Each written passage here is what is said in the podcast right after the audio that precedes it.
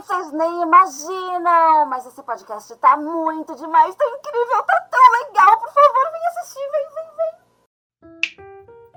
Fala, Nibers! Começando mais um AniBRcast. E no AniBRcast hoje nós trouxemos a Waffles de todos os otakus, a maior cosplayer do mundo. Nada mais, nada menos que a personagem mais kawaii desu das últimas temporadas. A voz de Marin Takawa. Agora me ajuda, Douglas. Link Tagawa, cara. Pô. Isso aí, me demite. Outra coisa, é o iPhone, não o Waffles, mano. Porra. Waffles. podcast que tu tá falando isso já, cara. Eu tô quase pra meter a porrada em tudo. briga, briga, briga, briga. Correções da parte do nosso menino Douglas. Então, nós vamos receber a Natália Gillen, a voz de Marin, a personagem mais fofa da, da, última temporada. E nós temos aí, nada mais nada menos, que já falou aí, nosso garoto de ouro, a voz do, das web rádios esportivas potentes dos animações também. Douglas Nascimento, boa noite, Douglas. Rapaziada que cola aqui no AniBR, é um prazer enorme, estamos aqui de novo. E é isso, vamos entrevistar simplesmente a dubladora da minha personagem favorita das últimas temporadas, que é a Marin Kitagawa. Tem como, eu, eu amo essa personagem, assim. Ela é fofa, não tem como não amar. Cara, conquistou, mano. Tipo assim, não tem pra ninguém esse ano. Pode aparecer uma, um novo Wi-Fi aí nos animes, mas pra mim não tem. Anime Awards ela ganha com certeza. Ah, que ótimo. Tanto de cosplay que eu já vi nos dois eventos que eu fui. Só de Marin, cara, eu acho que eu vi mais cinco garotas só de Marin, cara, pra você ter ideia. Bombando. Bombou demais esse, essa personagem. Acho que ela ficaria feliz na vida real, né? Ela ficaria feliz, tipo, a pessoa. Com tá certeza ficaria. Caramba, eu que gosto de fazer isso e todo mundo tá fazendo isso comigo, que demais. pois é, rapaziada. Então o podcast vai então, ser vamos... assim. Lá. É, é isso aí, então vou começar apresentando, lembrando que o anime foi teve esse anime teve votação popular como o melhor anime do ano, hein? Pela galera da Otakus Brasil no Twitter. Virou o anime do ano. A Marin ganhou uma personagem, levou vários prêmios aí no lançamento. Eu acho que anime do ano, cara, assim, pra mim ele é o melhor anime do ano no, no quesito de romance, Slice of Life, né? Aquele bagulho assim escolar, né? Comédia, uma excelente comédia romântica, tipo, eu dei muitas risadas também esse anime, né? Por causa dos momentos ali que tem os cortes, né? Acabei de ver o primeiro episódio, eu fiquei rindo, tipo, com aquele sorrisinho no rosto, praticamente a pé inteira.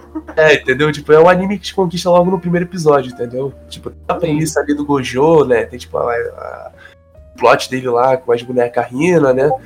Tipo assim, cara, vou dar uma, vou dar uma chance pra esse anime aqui, vou ver. E a Marin Kitagawa apareceu roubou a cena, tá ligado? Ela que roubou a cena total, o Gojo também foi junto, entendeu?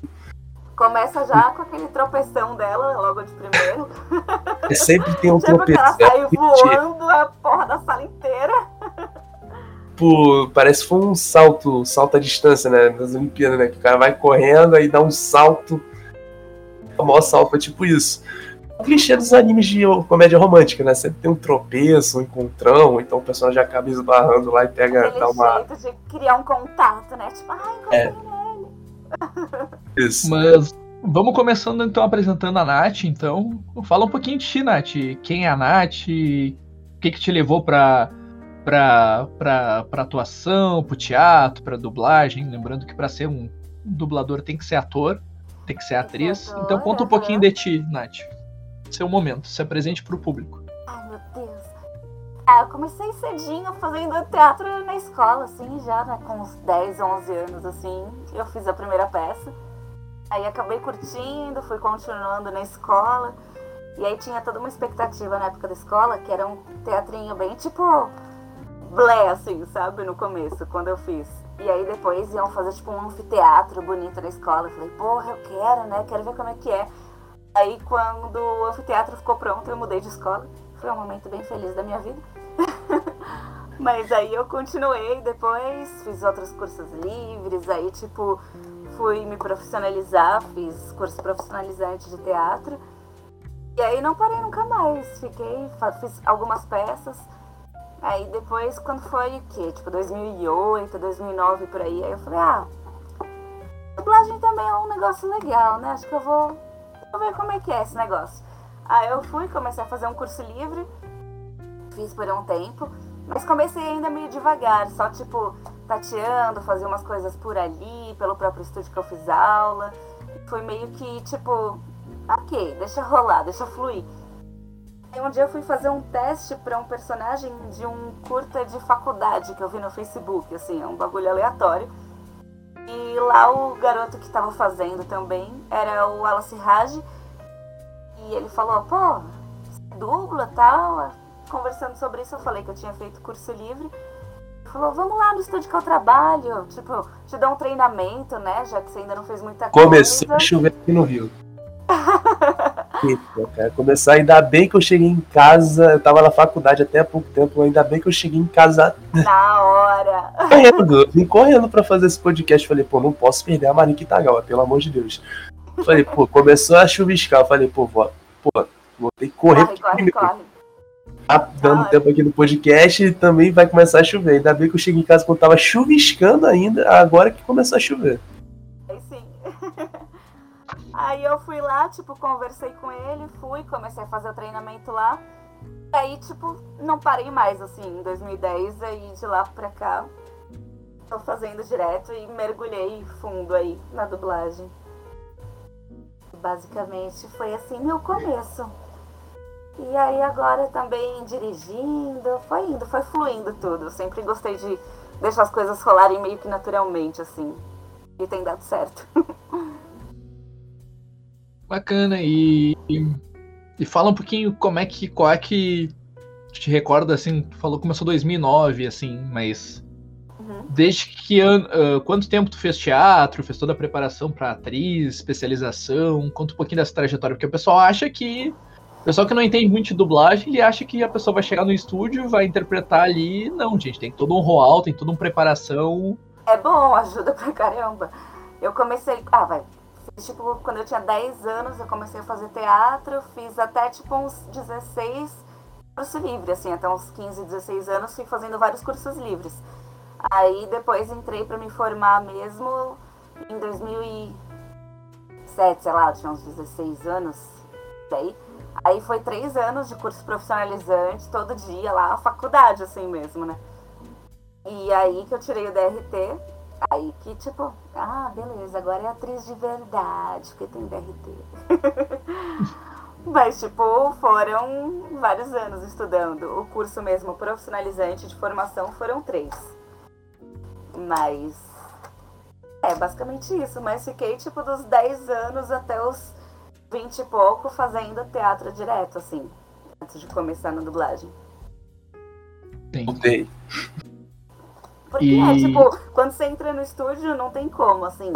Se você não for ator mesmo, não tiver um preparo, não saber direito, não tem, tipo, só essa de pegar e fazer a cara e imitar. Você tem que tentar vivenciar, tem que experimentar mesmo a sensação, né? Então, quando você já, tipo, atua, trabalha na área, com certeza isso vai ajudar você. Aham, tipo, prepara. E Ah, Vocês perceberam, mas apagou a luz aqui? é. Tá me escutando? Não, tá mudo, tá mudo. Ah, Eu tô mudo? Não, escuto não. Vai aí. Gabi, você fala alguma coisa. Alguma coisa. Você eu escuto. Mas quando o Douglas tá ajustando lá, então, então tu Opa. fez ali dos 10 Opa. aos Dos 10 até os 15 fui fazendo curso livre, aí me profissionalizei, então fiquei tipo dos 10 até os 20 e poucos, assim, fazendo teatro, aí fiz peças e tal. Algumas peças. Alô, agora me escutam?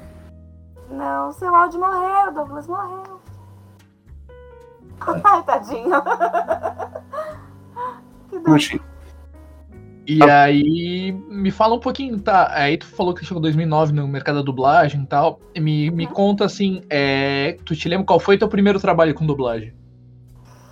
Eu queria muito lembrar qual foi o meu primeiro trabalho. Eu não me lembro qual foi o primeiro exatamente, mas eu tenho a lembrança de um que foi um dos primeiros. Chama... Era um filme chamado Lua de Sangue. Tem até uma Nossa, ceninha forte dele no meu canal no YouTube. Lua de Sangue. Lua de sangue? Isso. Eu era uma menininha lá. Foi o primeiro, tipo, a primeira lembrança que eu tenho. Aí depois eu fiz uma novela argentina, mas que parece que só passou na África. Essa novela eu nunca consegui ver uma cena dela. É, tem muita, é questão, legal. tem muita questão da dublagem, né? Fora do feito São Paulo Rio, que vai para os países da África, vai para Moçambique, vai para outros lugares, né? Muito, e eu fico puta porque eles não colocam nada no YouTube, gente, em nenhum lugar. É sacanagem, a gente sempre tenta disponibilizar e eles. Nada. Pelo menos eu nunca achei, né? Sei lá. Sim. E qual é que, na tua opinião, foi o primeiro trabalho relevante, assim, que tu fez e a galera começou a falar, ah, que legal, você dubla, ah, bacana. Acho que foi. Teve um ou outro filme, assim, que deu uma comentada, mas tipo seriado também. Eu fiz por alguns anos Is Us, né? Seriado que foi tipo um seriado que teve aí prêmios, que foi tipo bem legal. E aí acho que esse foi um dos que começaram a comentar bastante, assim. Mas deve ter tido outros no começo. Tudo foi fluindo mesmo, mas acho que Us foi um dos primeiros mais bombados, assim. E um filme ou outro, aquele filme de terror mais trash, que de repente você ouve um comentário. Sim. Mas os seriados, como, tipo, a maioria deles tem mais temporadas e tudo mais, acaba bombando mais, né? Sim. O pessoal vem mais comentando sobre eles. E Pegou. agora os animes, né? Tipo, entrou nessa onda também. Vem forte. É, e outra coisa, a galera pode assistir esse, a série que tu falou, It Is Us, a galera pode assistir tanto no. Quiser assistir nos streamers, tanto no Star Plus como na Amazon Prime Video. Que agora é só Ah, Prime tá na Video. Amazon, né? É verdade. Tá em ambos streamers. Sim, essa Tu falou é em questão muito de, de filme de terror e afim, um clássico é o. O Ash versus Evil Dead, né? Nossa, é verdade! Esse seriado era muito Que na engraçado. realidade, deixa eu ver se eu estou certo. Ele é um. Ele seria um reboot, um spin-off do. Do Uma Noite filme, Alucinante, é isso? Não lembro se é esse o nome, mas eu lembro que tinha um filme já todo clássico e tal, e aí veio o seriado em cima, né? Sim. Aí eu entrei fazendo a filha lá do, do Ash. Ash? Alô, me escutam? Esse é o nome dele era Ash? dele? me Ah, lembro. Mas eu Alô? entrei fazendo a filha dele. Eu lembro que eu me divertia muito gravando esse, porque. Isso. Falar, Eu tô vendo aqui essa série comemoração de monte. 30 anos do, do, do, do, do, do filme, que era a trilogia Uma Noite Alucinante no Brasil. Pô, dava pra falar palavrão, isso aí gritando muito assim no estúdio, era muito engraçado fazer. Escutam agora? Não, não. não Eu tô te ouvindo, não sei porque que a Nath não tá conseguindo te ouvir. É mesmo? Eu não ouço ele não. É que você me mutou. Será que ela me mutou? Será que tu mutou o Douglas sem querer? Não, eu nem encostei. Deixa eu. Ah, ele tá me escutando. Algum problema aí com você. Não, o que eu faço pra tentar ver se. Não, ele não tá silenciado pra mim. Doido. É que Então, eu Douglas, saio e. Fala, fala pela abaixa a televisão e fala pelo microfone, Douglas. Baixa o volume da televisão.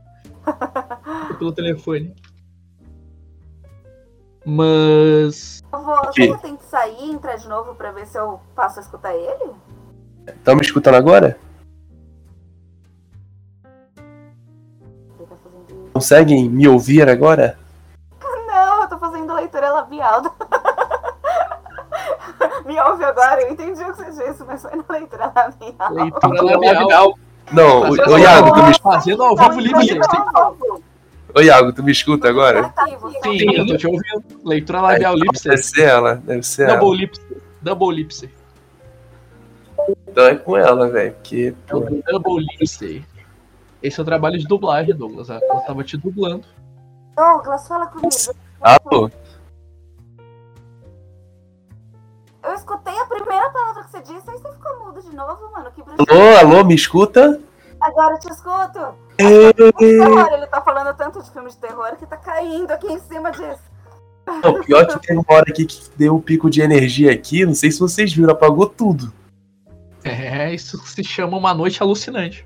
Tá vendo? Fica falando, fica falando, vai né? Falando nisso, pra galera gamer, esse, isso aí ganha até um jogo. Reboot de 30 anos ganha até um jogo. Podia ter localizado no Brasil produção.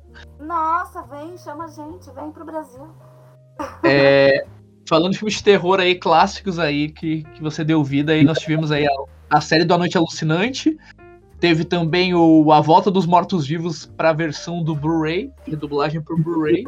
Isso, o terceiro, né? A Volta dos Mortos-Vivos 3. acho. 3.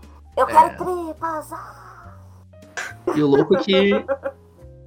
E é uma coisa que aproveitar essa coisa de redublagem, eu vou perguntar como é que é a pressão de vocês, dubladores da nova geração, de a responsabilidade de pegar um filme, por exemplo, como a, a Morte. A Morte é ótimo. A Volta dos Mortos-Vivos 3, de 93, que era uma lendária dublagem da Herbert Richards. Como é que é a responsabilidade atualmente em ter que refazer uma obra num estúdio que marcou gerações? Ah, tem um peso, tem um peso, mas tipo, é complicado porque muitas pessoas, as que acompanham mais, vai ter aquela voz antiga, tipo, da primeira dublagem muito na mente, né? E tem filmes que a gente Sim. fala, pô, a dublagem clássica é incrível, não tem nem comparação. Aí você vai ver e sabe que vai ter umas críticas, aí o pessoal vai falar, mas não é igual a primeira voz, ai meu Deus. É, tipo, drama, coisa. Como é que vai redublar isso? Devia ser proibido redublagem, que absurdo! Porque, tipo assim. porque assim, né? Porque a antiga dublagem, vezes a pessoa vê o mesmo filme várias e várias vezes, quando tem uma voz ali trocada de um personagem que ela sabe, que ela fala, opa, trocou a voz É, aqui. Não gosta, e tipo, é Essa totalmente compreensível. Eu, por exemplo, tinha um filme que eu adorava ver quando eu era criança, que passava toda hora, tipo, na, no SBT, na Globo, que era Os Três Ninjas. Eu amava ver. Nossa, eu amo esse filme, eu amo. eu eu era, amo esse tipo, apaixonada por esse filme. Eu também, eu, eu, eu tipo, direto. Veio uma outra dublagem depois e eu, não, essa voz não é deles, não é possível. Eu também odiava, tipo, assistir a redublagem desse filme, porque. Eu me lembro que, se eu não me engano, tinha era o Pet Morita né, nesse filme aí, né? Era o treinador dos. Acho que era o Pet Morita, né? O que faz o mestre do Daniel Sana. Pode ser, pode ser. E aí, tipo, ficava muito na cabeça, mas aí redublagem vem, existe, e tipo, não tem como, né? a gente assiste, lida com isso e aceitem aí, pessoal, se quiserem, procurem a clássica, assistam, mas fiz o trampo. Sim. Teve, se eu não me engano, teve até a redublagem do Titanic, né? Se eu não me engano. O Titanic também foi redublado. Nossa, é verdade. É, porque quando começa a ficar mais antigo, assim, né, o negócio, acaba saindo mais barato você redublar do que arrumar, comprar direitos e tudo isso, né? Por isso que tem Remasterizar também, né? Remasterizar. A redublar sai muito mais barato pro cliente, né? Então, acaba fazendo isso. Essa é a alternativa que tem, né? Pô, tô Sim. ficando meio fraco de grana esse mês, ó. Manda os caras redublar aí pra mim, por favor, pra ficar mais barato no bolso. Isso, tipo, E aí, outro, outro clássico aqui de séries aí que a gente teve aí, a, outra, outra série aí que a gente pode falar que tu fez um trabalho excepcional, que, que a gente teve aqui a voz da protagonista num episódio da NBRcast, Douglas. Foi nada mais, nada menos que aquela coisa polêmica e, e que deixava as pessoas tensas que era, eu tenho uma fita pra você, os 13 porquês, ah, você fez a- Tamika. Nós tivemos aqui a, nós tivemos aqui a Fernanda quem que era a voz da Hannah. Nós tivemos a Febulara aqui. Eu assisti, Uma voz que um episódio, o primeiro episódio, eu tive curiosidade de continuar, mas sempre acabei. Ah, deixa eu ver o primeiro episódio dessa e dessa. Quando você vê, você tá vendo cinco séries ao mesmo tempo e acaba Aí não terminando nenhuma. Eu tinha, eu eu, nunca tinha começado, essa. eu tinha começado essa série lá atrás, só que eu me esqueci de continuar vendo. E tipo Sim. isso. Aí quando você vê, tá lá, tipo, assistidas há tipo 10 anos atrás. Hoje em dia eu já mudei esse meu hábito. Hoje em dia, quando eu pego alguma coisa pra ver se tiver até o último episódio, eu vou varar até o último episódio. Gostando ou não gostando, ou se você não gosta, você é aqueles que banca e fala, não vou assistir até o final. É, É tipo, aquela, Eu achei que era aquela troca. regra, Douglas, que, o primeiro episódio tinha de comprar. Eu acho que pra anime é mais fácil, porque como o episódio às vezes passa um anime pra semanal, às vezes vê a primeira semana e diz, pá, que anime chato, pronto, nossa, vai pro próximo. É verdade. Quando a transmissão é simultânea, eu acho que tem isso, né? A regra pra anime, pra mim, episódio, um, isso é legal. minha regra pra anime é o seguinte: se os três primeiros episódios for totalmente desinteressantes e não me prender, eu dropo. Ah, então você dá três chances pra ele. Dou três chances. Strike, strike 2 strike 3. Exatamente. Tipo, ah, com É, não, é uma Sono boa, é Bisquedol uma foi diferente. Com Sono Bisquedol no primeiro episódio já me conquistou. A Marin já veio assim, vem cá, Dando só um tapa assim esse cosplay. Eu falo assim, olha, eu não sei costurar, mas por você eu aprendo. Uh, você aprendo. Outra, outra série de peso que, que tu dublou foi a continuação direta da, do 3 é Demais pra Netflix, que foi Fuller House. Continuação Sim. para novas gerações do 3 é Demais. eu adorava Zé de série. sitcom de 87. Aqui Eu é, adorava essa série. Aí quando eu vi que ia vir a, o- a continuação dela, assim, pro estúdio, eu... Meu Deus do céu, eu preciso fazer essa série! Maravilhosa, Eu né? era apaixonada pelo tio Jesse. Que nem você fez Barrados no Baile, Baile, nova nova geração. Só nos reboots, né? uma coisa que não acontece aqui no Rio de Janeiro. Só é barrado se entrar polícia. Ah, boa. Entrar polícia é barrado. Mas eu quero. Mas eu. Sim. mas eu quero que saber eu o-. Pode Oi? falar. que eu ia falar quero- que teve uma que eu gostei recentemente de fazer, que é Generation, tá na HBO essa. Sim. E é Tá aqui a Ariana. isso, a personagem doida, doida, doida, doida. Era bem divertido fazer. Que é assim, quase Natália. O nome da atriz é Natânia. Natânia, Tânia. exótico. meu Deus.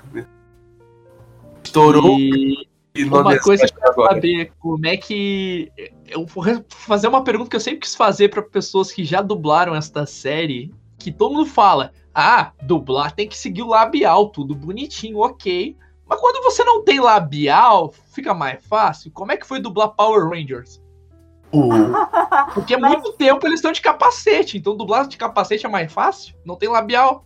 Não, a- especificamente a minha personagem tinha labial, porque ela não era uma Power Ranger de fato, né? Ela era o núcleo cômico que ajudava eles com, tipo, as invenções e as coisas que eles usavam, né? As tecnologias.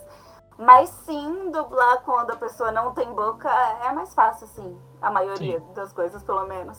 Porque pelo menos você só vai na interpretação, no gestinho da cabeça da pessoa pra acompanhar se ele tá falando ou não.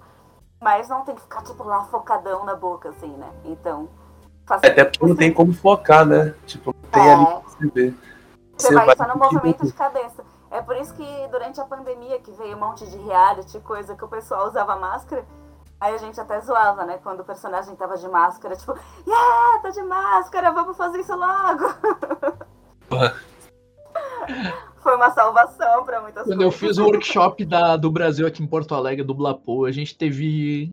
As pessoas acham que dublar é fácil, né? Quando eu fui fazer o workshop, quando eu fiz de galera, tava tudo bonitinho. Aí quando o Bruno Sangregório chegou pra mim, ele e o Fábio chegaram pra mim e disseram assim: agora tu vai tirar um lado do fone e tu vai fazer sozinho. Eu congelei, Vou fazer sozinho o quê? fazer de galera de boa. Porra, Iago, 20 anos de curso, cara. Mas agora Tá, mano, mas aí foi o me primeiro workshop, mano. Há 20 anos de curso, cara. Eu te treinei pra esse momento, cara. Tu vai lá e amarela, pra esse momento. Mas aí eu fiz lá, eu lembro que eu fiz Power Rangers, que a gente fez DuckTables, a gente fez várias coisas legais. Eu imagino. Gostou, Queria fazer esse então? workshop. Você não E- quis continuar a fazer outras coisas? Parou no É que eu quero ir pra. É que eu tô no Rio Grande do Sul. E aí eu quero ir pro eixo São Paulo Rio pós-Covid, mas aí chegou o Covid e não deixou eu ir, né? E agora Mas eu quero que o fazer. Covid tá tipo nessa de ah, estamos voltando ao normal. É. Até onde se dá. Mas, Até onde o vírus aí esteja sob controle, né? né? Até onde é Sim. possível. Mas acho que já tá tudo sob controle já, já voltou tudo ao normal já. Dizer já voltou ao normal as coisas. aí vamos falar alguns animes então que. De peso que, que você dublou. Vou começar com o queridíssimo que esse. Esse aí. Aqui tá como creditado que fez um personagem criança. Ah, um outro personagem que se chama Klabalterman. Eu acho que é isso. Mas se entrar um personagem fixo, você se aposenta dublando essa animação, que é nada mais nada menos que One Piece. One Piece, pode crer. Porra. Bombou esse agora, foi. Eu cheguei no, no estúdio pra esse, né? Aí o Glauco me explicou que ia fazer um personagem que ia ter uma cena muito forte, que o pessoal tava tudo esperando muito por essa cena, que era emocionante e que era muito aguardada. Aí eu, ah, beleza, né? Vamos lá. E realmente, quando a gente tava gravando a cena emocionante, a gente ficou tipo, ah, que lindo, né? No estúdio. Uma pergunta, é nessa, é nessa leva nova de episódios ou foi na. A basta? Ah, não sei dizer. Mas que deve ser tempo, né? Não. Ah, que eu tenho que voltar a ver. É, Eu não sei. É que foi dois personagens. Um foi o, o, o Gembu criança. E o outro foi o Claubaterman. Uhum. Humano. Aí depois, quando lançou essa cena mesmo, que todo mundo veio, tipo, falar, comentar, e que aí, tipo, um monte de comentário. O espírito da água que. mano, não era que habita os é navios. Aí, Primeira tipo, aparição no mangá, capítulo 257. Eu acho que episódio, vai 160, chorar. episódio 167, Douglas. Então acho que já. Caramba. Já tá dublado. Então acho que eu tô, per tô pertinho, tô pertinho. E quanto 167. tem, hein, Piece? É muita coisa. Então, já passou de mil. episódios? Já passou de mil, né, Douglas? Passou de mil episódios. Caramba. É por isso que eu tô dizendo. Se tá lançando uma temporada a cada um ano e meio, um ano, se dublar, não se preocupa, vai ter uns 15 anos pra dublar. Uns 15 né? Personagem fixo fica pra vida, vou lá, tá velhinha ainda. O Wendel tá vai. O Wendel vai estar de cabelo branco dublando o Sanji. Eu acho que vai ser uma boa pro pessoal da. da. da caralho, esqueci o, o WW, né? Colocar a galera nova pra dublar, né? Que tem muito personagem no One Piece, pô. Nossa, vai ter personagem pra, tipo, várias gerações de dublador. A galera aí, pô, a galera que já tá começando agora na dublagem aí, ó. Bota currículo pra do Brasil aí, ó, que tem personagem da Unidub, meu. Unidub. falei errado, falei do Unidub, Brasil. Puta que pariu, o vai querer comer meu cu agora. Ah, mas não tem como, é muito estúdio, muito nome, tem tudo dub no meio. É, né? Mas, tipo. Eu tive o prazer de ver ele recém, é, de ver ele pessoalmente no Anime Friends, embora não tenha trocado ideia com ele. Eu, tipo, só vi lá, tipo, na sala, não consegui falar com ele. Boa. Mas vamos falando aqui então. Então aí um, um anime que tem peso, que é One Piece. Nós tivemos aí. é, deixa eu te perguntar uma curiosidade. Falou ali que começou na dublagem ali com 2009 e afim. Mas antes de dublar animes, tu já acompanhava alguns? Não. Primeira experiência foi no estúdio? Não, não foi. Foi o único que eu vi, mas que nunca vi inteiro. Eu devo ter visto a primeira temporada. Foi Pokémon. Toda a minha experiência de anime se resumia à primeira temporada de Pokémon, basicamente. Ah, mas é legal, pô. Um Pokémonzinho ali. Ser Sailor Moon. era legal. Quem não gostava do Pikachu? Sailor Moon. Meu sonho, sonho é adotar um Pokémon, cara. Adotar um Pokémon. Isso, criar um Pokémonzinho aqui em casa, criar um. criar um. Charmander aqui, pô. Botar Ah, fogo boa na sorte, casa. boa sorte, eu espero que você realize o seu sonho. É, vou, vou achar meu Charmander, pô.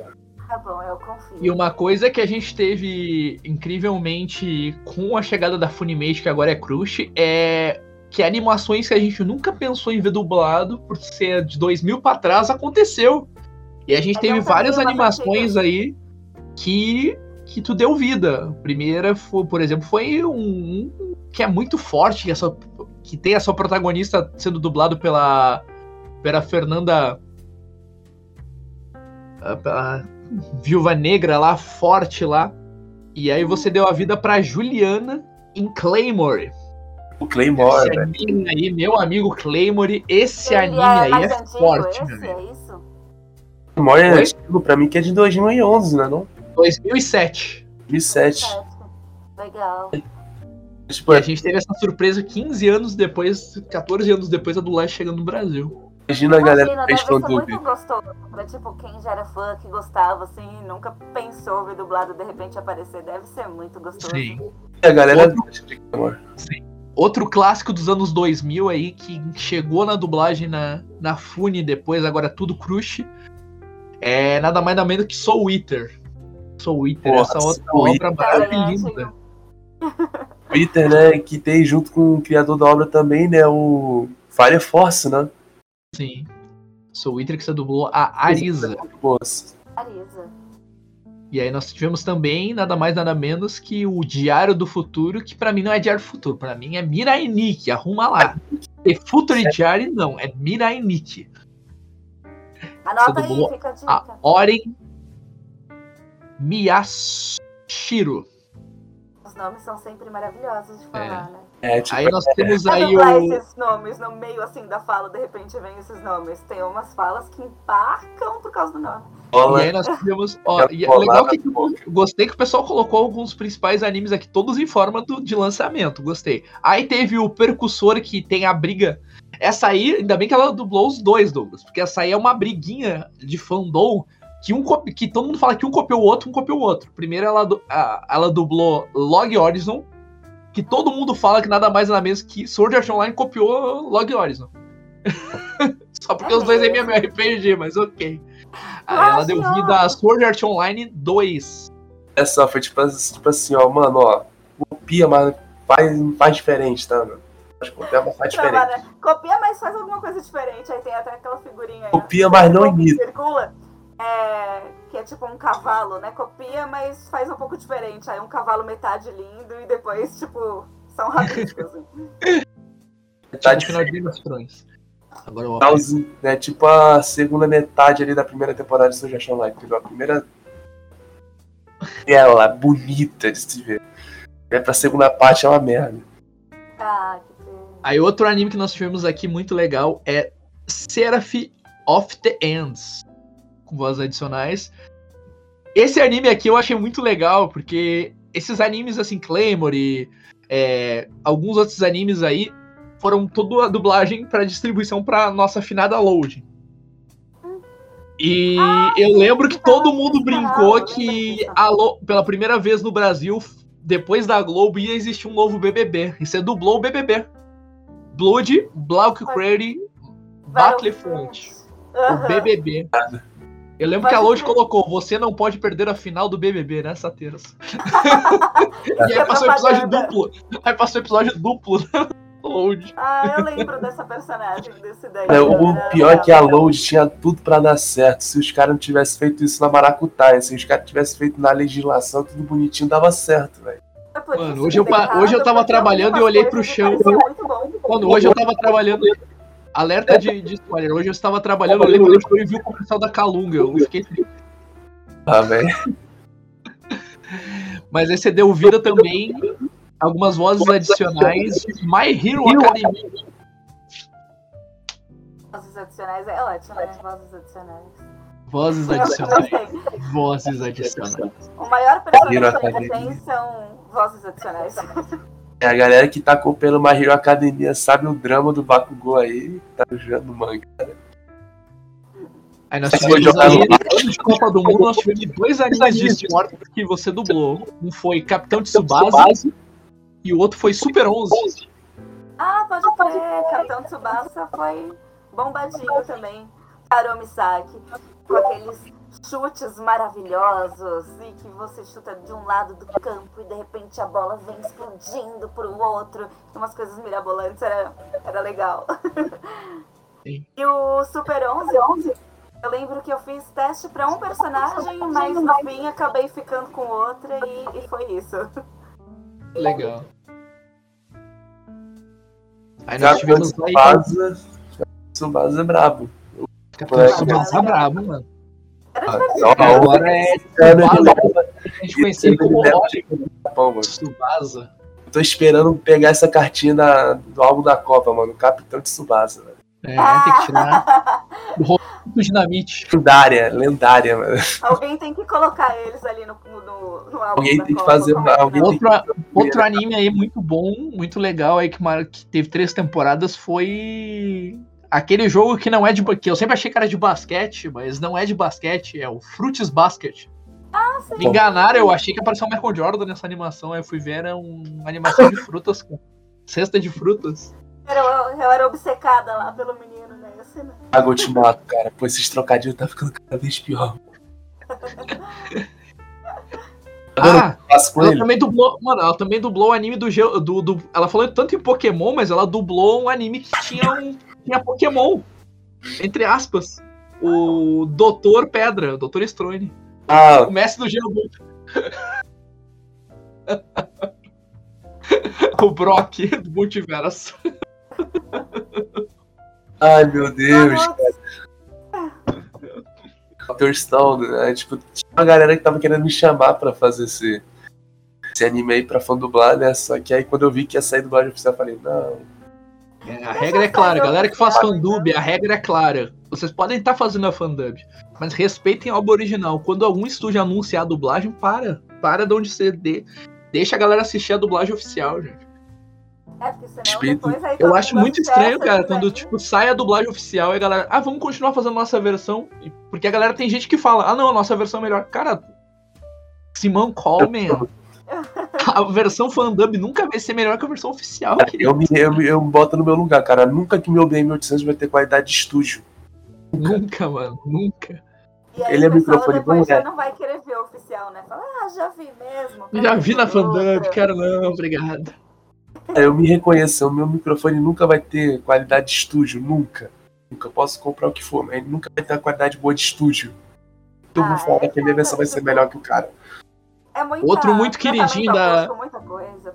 Outro muito queridinho foi Kaguya Sama. Ah, Kaguya uma Sama. gracinha esse. Tem, co- cara, não tem como, tipo, se você quer ver aqueles dois ali, tipo assim, é, tretando pra ver quem é que faz o outro se apaixonar primeiro, cara. acho isso A história desse é bem legal, né?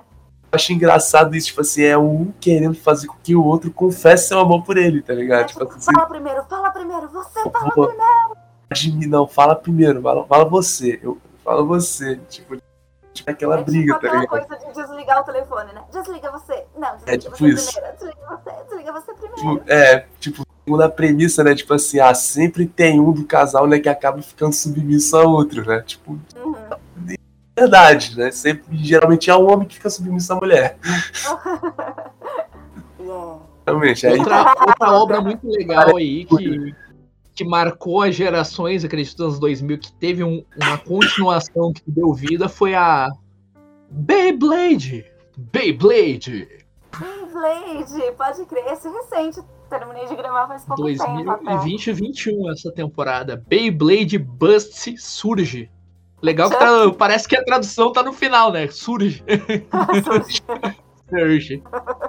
aí bem, bem É, lançado, cara, tipo, é igual, é igual o Yu-Gi-Oh, mano, É, rapaz. eu o sei Chuck quase empolgadão mundo, narrando as lutas, assim, comentando das lutas. Era O engraçadinho. É Chuck. só quero saber E se outro- a abertura é a mesma, se for diferente eu não assisto. É a nova geração. E outra resposta aqui de continuar sagas é a, o- a animação de continuação de um clássico, Douglas. Esse clássico dos anos 90, a galera se emocionou, cresceu nos 2000, ouvindo o Frank Henrique cantando, ouvindo outros clássicos, que é nada mais nada menos que a continuação de Inuyasha, cara. Uh, cara, o que eu vi de gente enlouquecendo os grupinhos de WhatsApp falando, meu Deus, vai voltar aí no Yasha, puta que pariu, velho. Nova geração de Inuyasha. Tão fofinho! Adoro gravar esse desenho, é muito bom. Cara, e no Yasha marcou geração, a ga- a galera da geração TV Globinho, mais antiga. Yasha marcou, Tá com aqui. Era certeza. legal. E aí ele, tipo, todo meio malandrinho, assim, né? Ai, garota, sua louca! Tipo, era muito bom. Essa adaptação, quem quiser assistir, esse aí tá disponível exclusivo no HBO Max. Vários estão na HBO, né? É, É, A HBO é o... A Netflix quer os animes e a HBO também quer os animes dele. é aí tem a briga. não morre, Por exemplo, favor, temos não aí na Netflix na- e na, na Crush nós temos aí o Simon, ah, o Cowboy Bebop, mas o filme clássico tá com a HBO. É as brigas de gigantes. morre. Aí você decide se você quer ver o do Netflix ou você quer ver o clássico. É. É. Eu fico com o time Crush porque no time Crush tá sem censura. Aí também aí pesa. Pesa. Outra muito legal. Eu gosto muito de animes de investigação, cara. Um anime que eu, que eu comecei a assistir que eu achei muito legal é o, Os casos de estúdio. The Case Study of Vanitas. Ah, Vanitas Locard, se não me engano. Nossa, eu só vou lembrar se eu ver a cara da personagem que eu fazia, senão eu. O de Vanitas É. Marinho. De Vanitas eu lembrei do meu amigo Thiago Pereira, né? Que fez as aberturas, os endings de fanzine no canal dele. Canta muitos, cara. Canta muito. Recomendação aí, Thiago Pereira no YouTube, se pesquisar. E aí a gente fecha aí com aquele anime da Marin. E outro que marcou muito legal, que, tem, que é uma franquia pesada também, é Lupa, Ah, sim, pode crer. que ganhou uma série na Netflix baseada no anime. Também. Ah, Esse eu tem não a assisti ver? ainda. Assim, eu tinha essa curiosidade se tem alguma coisa a ver a série com esse anime. Todo mundo fala que é baseado na obra, né? Mas aí tem o Lupin 3, parte 6, parte 7, lá vai partes partes. aí. É Jojo? Isso é Jojo? É. É Jojo. Aí nós temos aí algumas animações também, alguns longa-metragens como Ghost in the Shell.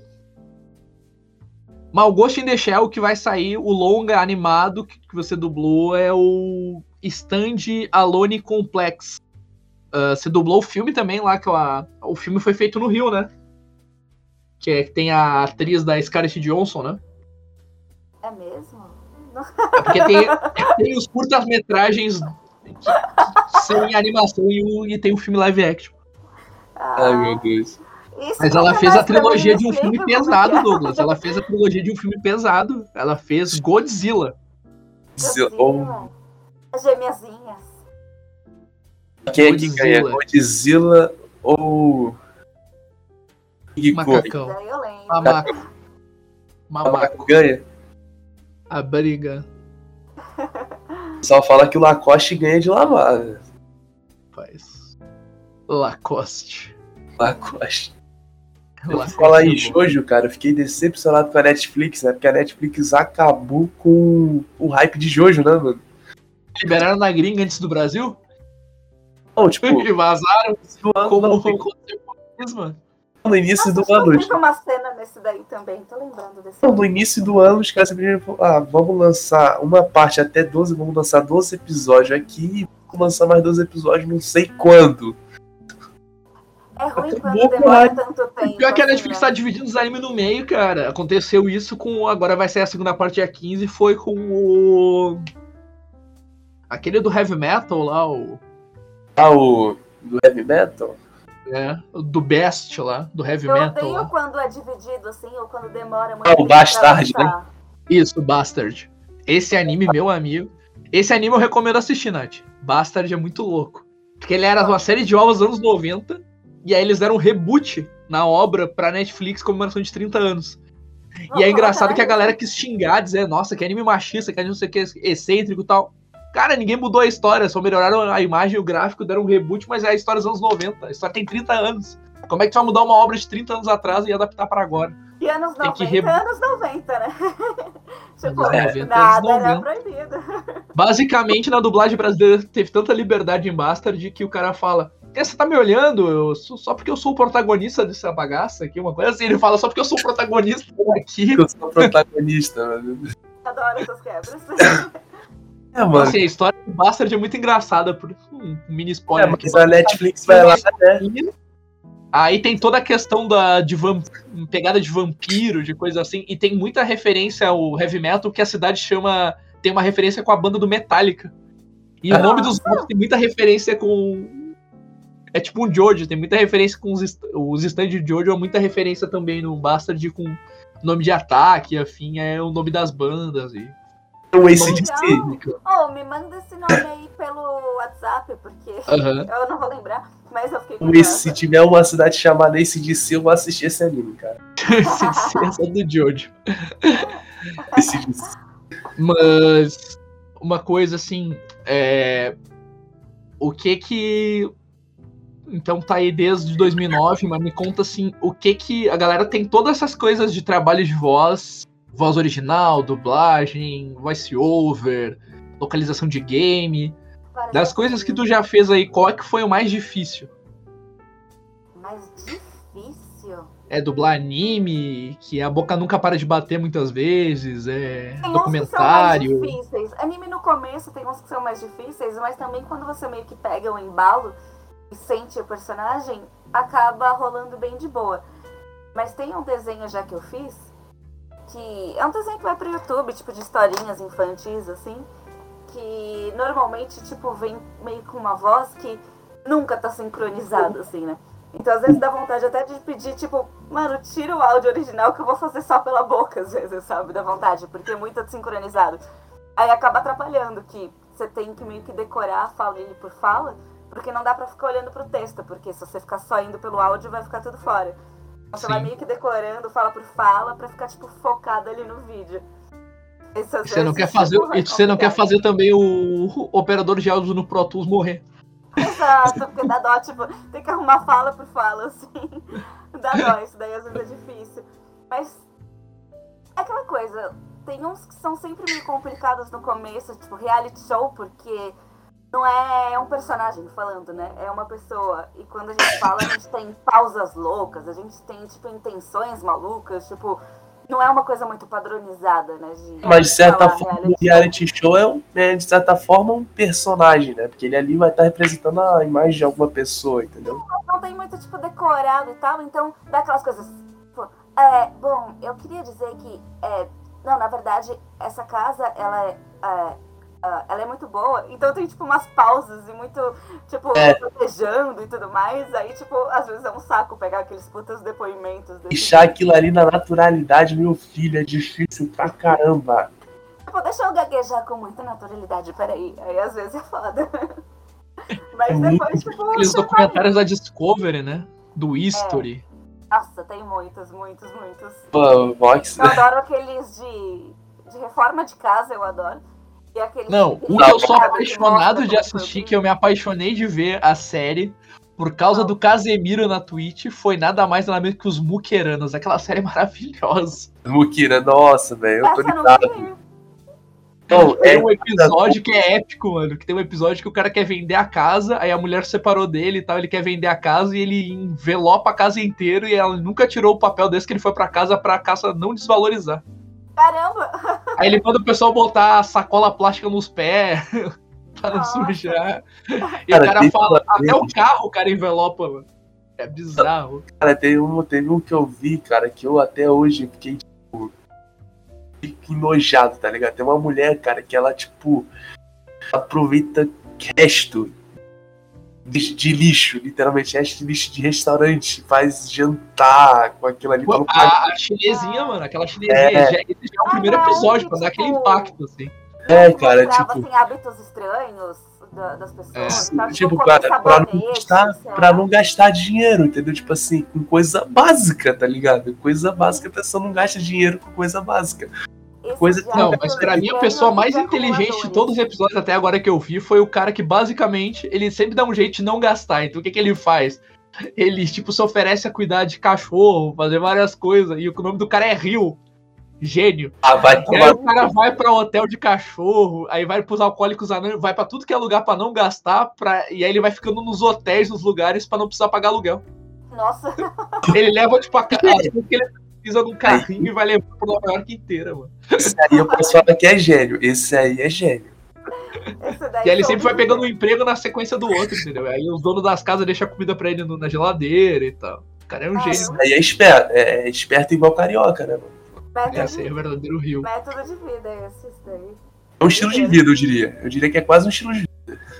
Eu acho Mas- muito bizarro aqueles lá que, tipo, de acumuladores compulsivos, que você, tipo, não consegue Sim. nem entrar na casa da pessoa, assim. Tem Nossa. umas histórias que, tipo, quando você vai fazer, você fica, mano, que foda. Os caras que tem uns que adota gato também, tem uns que adota animal, assim. E a casa é cheia de animal.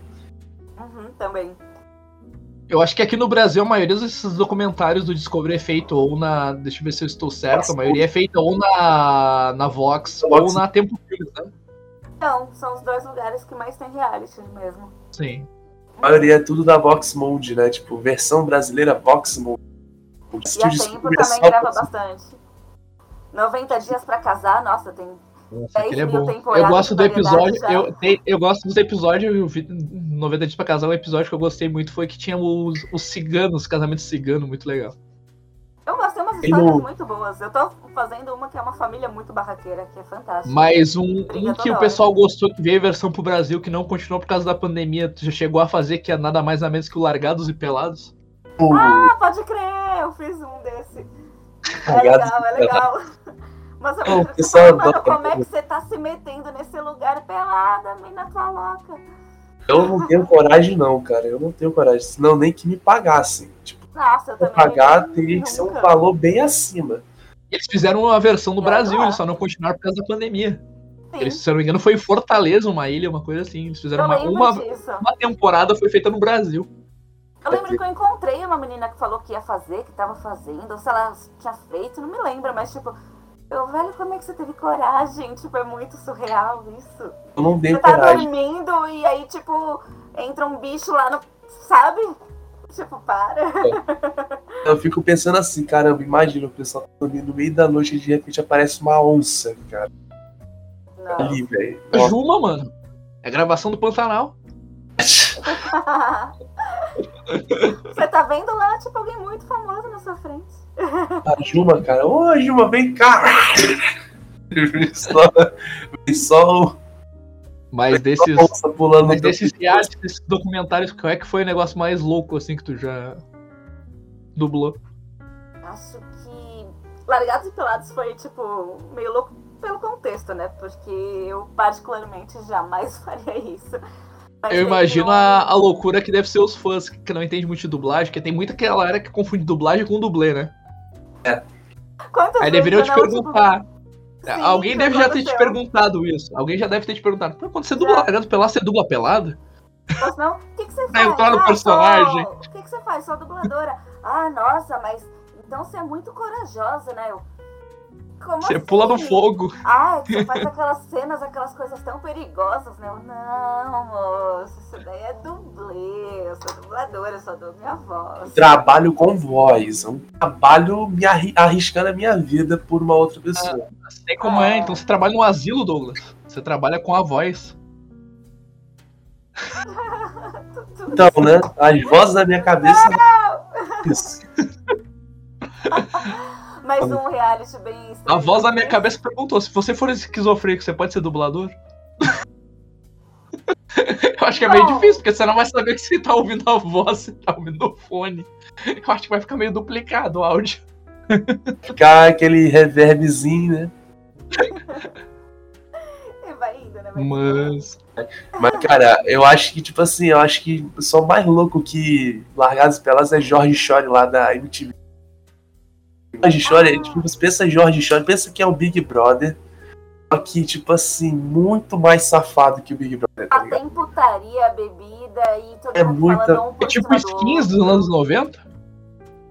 Mais ou menos isso, cara. Tipo assim, cara, teve uma vez, cara, que meu primo botou isso Eu não sei se é essa série, Douglas, mas tipo.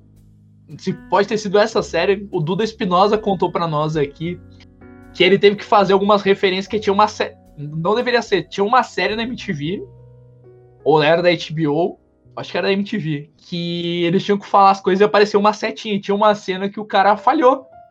E aí não tinha tradução pra palavra no Brasil. Aí o Duda Espinosa, como o pessoal o diretor arrumou, na hora de dublar, botou palmolescência. Palmolescência. Aí eles apareceram na tela. Palmolescência. Nossa! Caraca, eu acho que eu tô lembrando de alguma coisa, cara, com essa. Cara. Assim, Jorge, cara, Jorge- cara, Jorge Shore, tipo assim, é o Big Brother da putaria, mano. O pessoal vai ver.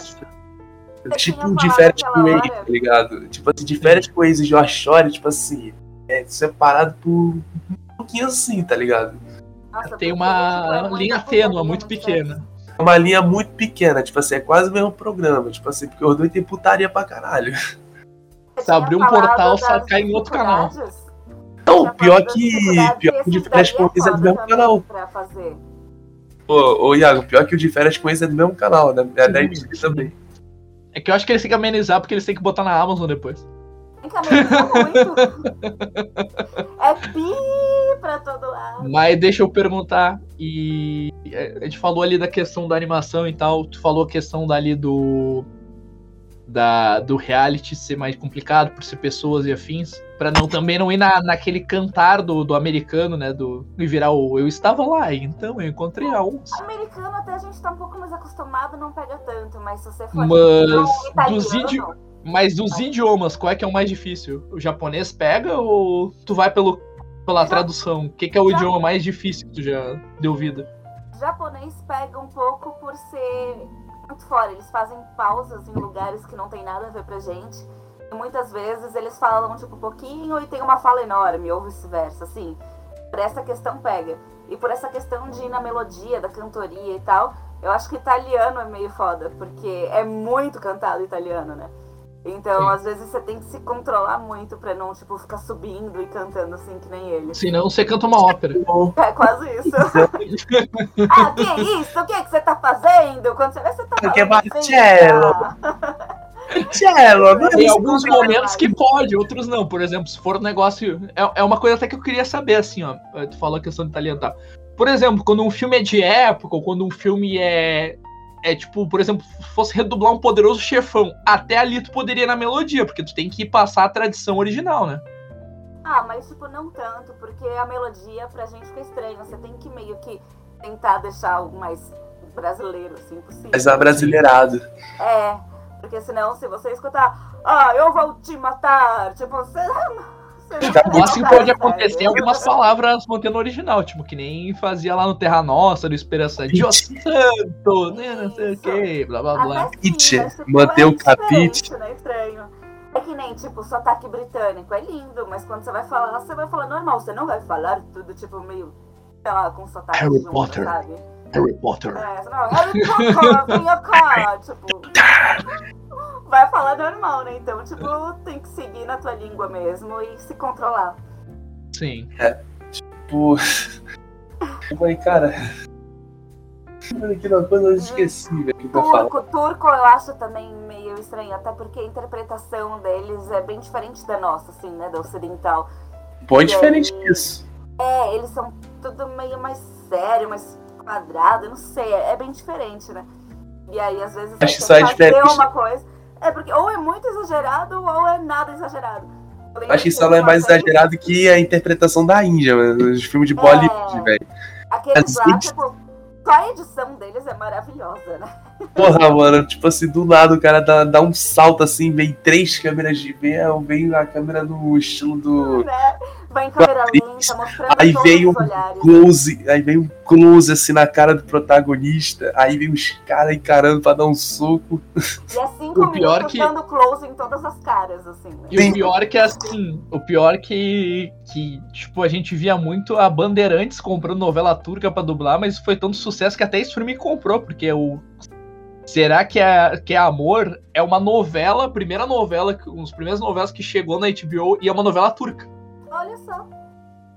Mas E ela tá, é- tipo, ela fez tanto Tá sucesso a versão a novela brasileira que, que ela passou, ela tá semanas no top, agora eu acho que ela saiu, mas ela passou semanas no top 10 da HBO. E tá bombando a novela turca, tá rolando várias Sim. novelas turcas. E eu lembro que teve uma vez que eu tava fazendo uma menina que era tipo uma adolescente falando que gostava do garoto, tipo, toda empolgada falando do, do- de um garoto da escola, né? Daqui a E pouco ela- eu ama, cara. Eu, quase. eu gosto muito dele, ele é muito legal. Eu acho que eu quero ficar com ele. E tipo, menina, você tá falando que você gosta do cara e você, tipo, mal tá mexendo a sua cara pra falar, pelo amor de Deus. Sim.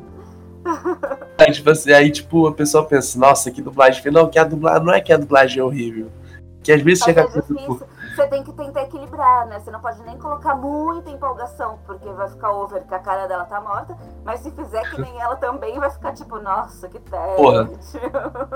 é por isso que, tipo assim, eu acho que Dorama Aí alguém vai perseguir e vai dizer, ah, isso aí foi feito fora do Brasil, né? foi feito em Miami. Pô, velho, eu não queria falar essa palavra, mano. Pô, foi feito em Miami. Vai chegar um processo internacional agora pra mim, rapaz. Dane-se, tu que resolve esse pepino aí. Vou ter que pagar em doleta agora, rapaz. Aí se fudeu, mano. Dólar a quase 6, meu parceiro. Ó, relaxa, quando esse cara aqui assumir, mano, vai ser só. Vai, vai ficar tranquilo, mano. Ela vai estar aqui, ó, junto com o Real, churrasquinho, cerveja todo fim de semana. Isso aí. Mas aí tu falou a questão e E uma coisa que, tipo, eu, eu queria eh, entender, eu nunca cheguei a perguntar pra dubladores, qual é que é a diferença, entre aspas, de uma tradução simultânea para voice-over? Tem diferença?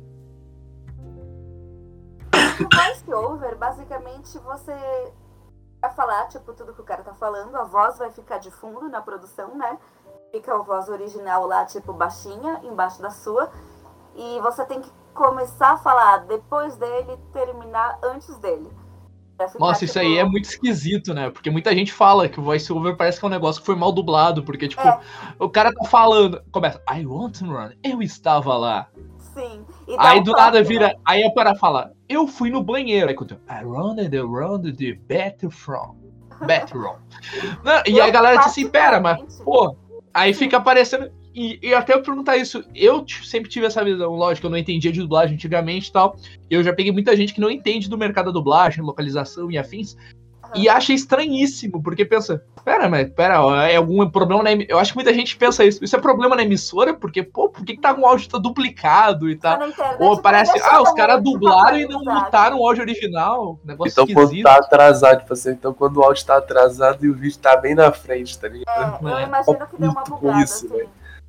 E eu, particularmente, eu tenho muito toque de fazer voice-over, porque a gente tá acostumado a brincar tudo, né? Fazer tudo bonitinho Sim. ali na boca. E aí, quando você vê que você tem que fazer fora, e aí você vai fazendo fora e vai dando uma gastura, tipo, tá. Aí acontece o quê? Você recebe o texto e aí você não precisa ter imagem, já que, que tu Não, termina antes da, da normal. boca? Não, fica tudo normal, você vê que nem fosse dublagem mesmo. Tipo, tá o vídeo lá, Uhum. o texto, tudo. Só que você tem que fazer fora de sync. Hora de sincronia. É, Aí você o vai, cara- tipo, você basicamente escuta lá o cara começando a falar e você dá uns dois, três Aí você conta um, dois e vai. É, Nossa. tipo isso. O Dá cara de edição que Mas eu queria entender essa lógica do mercado. Qual é a lógica do voice-over? Porque você teve trabalho de dublar o negócio. Não era só mutar o áudio original e colocar o português. Era só falar, agora vamos com a mensagem da fulano de tal com narração de Beltrano. Pronto. Com a- com- vamos usar voz português. Por exemplo, sei lá, vai falar, por exemplo... Ah, ator era muito mais fácil. Por exemplo, sei lá, vai falar Julia Robert. Qual era a dificuldade? A gente tá acostumado a ouvir a Julia Robert falando português no Brasil. Qual era a dificuldade de entrar a voz da André? Eu acho que também às vezes tem muito de. Mas é quando é É documentário? muito documentário. É, o voiceover normalmente é muito em cima de documentário, né? E aí tem, tipo, às vezes vai, que fala dos filmes mais famosos da década. E aí, tipo, o cara não vai querer pagar os direitos de usar aquela cena dubladinha, bonitinha, tudo mais, as vozes dos atores. Então, tipo, fazer voiceover fica aquela cara de documentário, tipo, só meio que narrando por cima. E imagino que saia mais em conta também, né? Sim. Mas, é, eu particularmente me dá gastura. Dá um pouquinho de agonia fazer assim.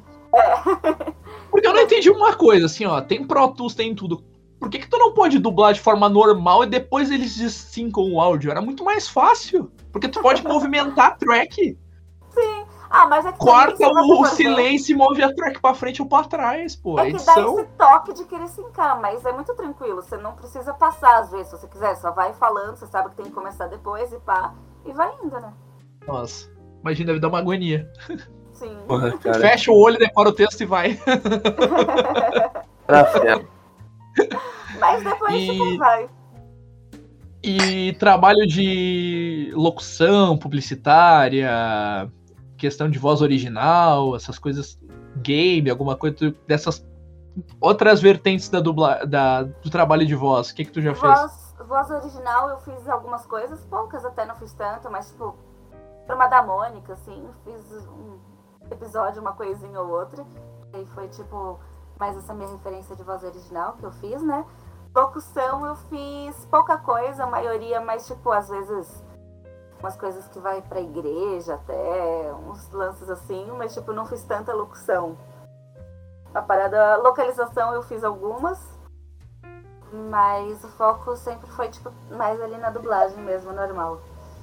Normal. E, por exemplo, localização do, de um game, por exemplo, tu tem que seguir. É, é realmente isso que o pessoal fala, tu tem que seguir realmente a wave certinha, exata, ou muitas vezes arruma na Isso. edição? Tu Não, tem que, não. tipo assim, o cara falou pá, pá, pá, tu tem que falar pá, pá, pá, no mesmo time exato. Aham. A Na mesma localização não frequência. tem o vídeo, né? Você só fica vendo Sim. ali a mesma wave na tua frente. E você tem que Aí basicamente o que acontece? máximo Aparece, aparece, tipo, começa a falar e aí aparece a track de áudio embaixo, você tem que falar naquela frequência que, tá, que a track tá cravada ali. Isso. Nossa, Basicamente que isso. bizarro, velho. Essa picadinha. Acontece de dar uma. de corromper o arquivo se for errado. Não, aí tipo tem ajustes e tudo mais. Você vai, repete, faz quantas vezes precisar e tal, mas a ideia é ir tipo na wave certinho, assim. Tem gente Sim. que falou já que. Não é nem localização, mas tem algumas histórias tipo de seriados, assim, principalmente aqueles que vai lançar meio junto e tal, pra não ter spoiler. Eu já escutei histórias também de dubladores que só tiveram a boca do personagem pra dublar, sabe? Todo o resto tava em Sim. preto, só liberaram a boca. Eu acho isso bem bizarro, porque principalmente na dublagem, você vê toda a expressão do ator, né? Você tem que tentar fazer o máximo possível do jeito que o cara pensou. E acompanhar a expressão do cara muda toda Imagina a isso, intenção que é às tipo vezes. assim, vai dublar, vai ver só minha boca aqui, eu mexendo. Pois é. Você pode perder muita intenção nisso, então eu acho muito Mas bizarro isso. A única pessoa que pode fazer isso é o Pedrinho Alcântara. Porque aí você pode dublar Jojo assim, porque aí vai ser uma coisa, uma aventura bizarra.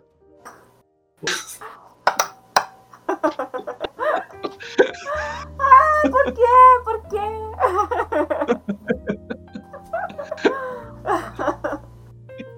Eu juro que eu tô me controlando aqui pra dar um salto da Ô Douglas, se eu não conseguir trampo em dublagem, cara, eu ainda tô tentando arrumar um trampo pro Carlos Alberto, cara. É, eu acho que lá Ou no UTC, mano, ou no UTC.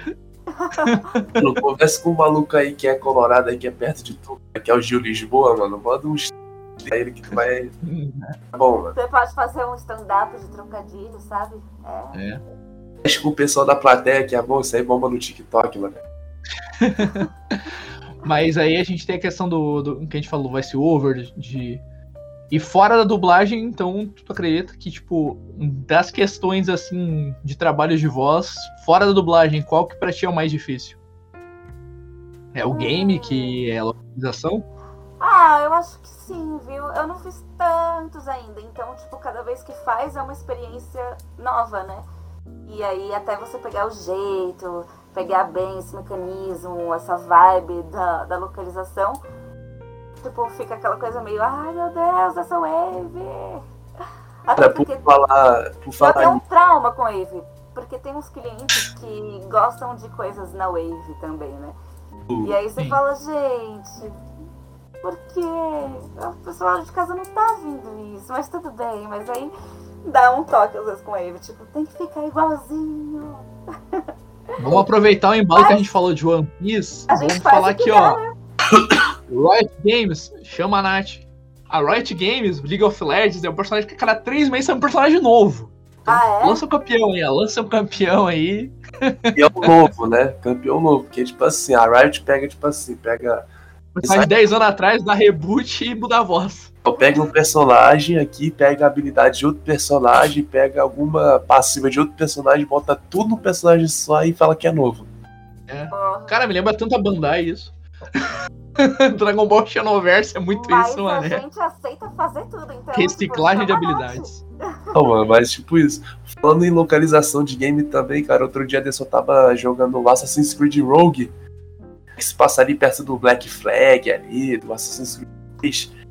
E tá dublado, né? Ele tem localização em português. E, na, e tem, uma, tem um personagem que o Isaac Bardavid dubla. Aí, mano, bateu emoção, né, mano? Eu falei, porra, cara. Isaac Bardavid, mano. Ali o coração apertou, mano. Aí, Sim. Você se emociona falando. E tu sabe, tu falou no Rug, tu sabe que, que, que no Rug tem uma cena que passa no Brasil, né? assim, velho. Assassin's Creed 3, Assassin's Creed 4 Black Flag e Krug e Rug tem cenas de ponto de interesse no mapa mundial de Odyssey que passa no Brasil. É disso, velho. Então eu não explorei direito o game, porra. tem que descobrir o Brasil, né? Ah, Eu não explorei isso aí direito, não, mano. Porque só dava pra ir pelo Oceano Atlântico ali, velho. Triste. O Oceano Brasil é o Atlântico, né? Então segue lá que tu vai chegar no Brasil. É. Eu Mas. E. E tu já fez bastante dessas coisas de cultura pop, tu já. Tu. Depois de ver esse personagem de anime, tu já fez bastante eventos, convenções. E sim, como é que foi a recepção da galera? Até que não fiz, não. Eu tenho preguiça também um pouco de eventos, assim. Eu fui uma vez no CCXP e foi meio traumático. Eu fiquei muitas horas na fila lá do Achados e Perdidos, que eu perdi meu RG numa das, das Ah, palestras que ia ter. Entrei na palestra, você tinha que deixar o RG lá na porta, né? E aí, quando eu saí, tipo, cadê meu RG? Tinha sumido e eu fiquei um bom tempo procurando meu RG no Achados e Perdidos, então acho que eu tive uma experiência meio traumática, sabe? Foi divertido, mas acabou não dando tão certo cara, isso é uma coisa que eu não dou pra ninguém, cara. Nem que me peçam, mano. É meu RG, mano. Mas é, Deixa meu eu aprendi a lição nessa. Tipo, a próxima vez que falar, ah, tem que deixar RG, eu falo, mano, fica com a minha foto, com qualquer coisa. Mas aquele truque, faz uma cópia plasti- ah, autenticada e entrega pro cara, toma. Tá aqui, ó, Pode autenticada. Toma uma autenticar, cópia xerox? Tipo, autenticada. olha, só vou te dar xerox. Se você quiser, aceita. Se não quiser, eu não entro na palestra. Tá aqui, ó, meu RG digital aqui, ó. Pronto. É, mas dessa. aprendi a lição. Nunca mais dou, porque senão... Nossa. Mas eu tenho curiosidade de voltar um dia e, tipo, de... Eu acho que você tem que ir de cosplay de alguma personagem que você já fez. Você tem que ir de cosplay da Marin. Referência Marinho, por favor. Fica a dica, eu vou levar isso em consideração. Vai ter agora em dezembro, se não me engano, né? CXP. CCXP, de primeiro é, a nossa, quatro. No final do ano, né? Sim. Uhum. E agora, novembro, vai ter um evento muito legal aí no Rio, que vai ser. No Rio, que vai ser o Dublacon, que vai juntar os dubladores de São Paulo e Rio. Ah, Pois legal. Ô Igor, chama a voz da Marinha, Igor. Qual foi? Pô, Falaram que vai anunciar mais gente ainda até novembro. Aí, ó. Ó, quem Chama aí. sabe aí. Aí se amanhã chegar um e-mail aí me convidando, eu te aviso. Isso aí. Aí a gente já tem mais motivo pra ir. Né não? E o. Mas aí tu falou questão que foi conhecer uns animes no Pokémon e tal, e fora isso, tem ligação com. tem- Eu queria saber o que que tu tem de personalidade. Vamos falar principalmente da Marin, que, que tá em alta. Mas tu tem. Tu te vê que a tua personalidade combina com alguns pontos da Marin?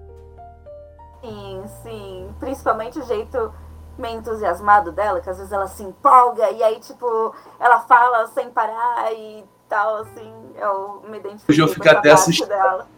Né? Uma- Tipo, calma, garota, peraí, respira.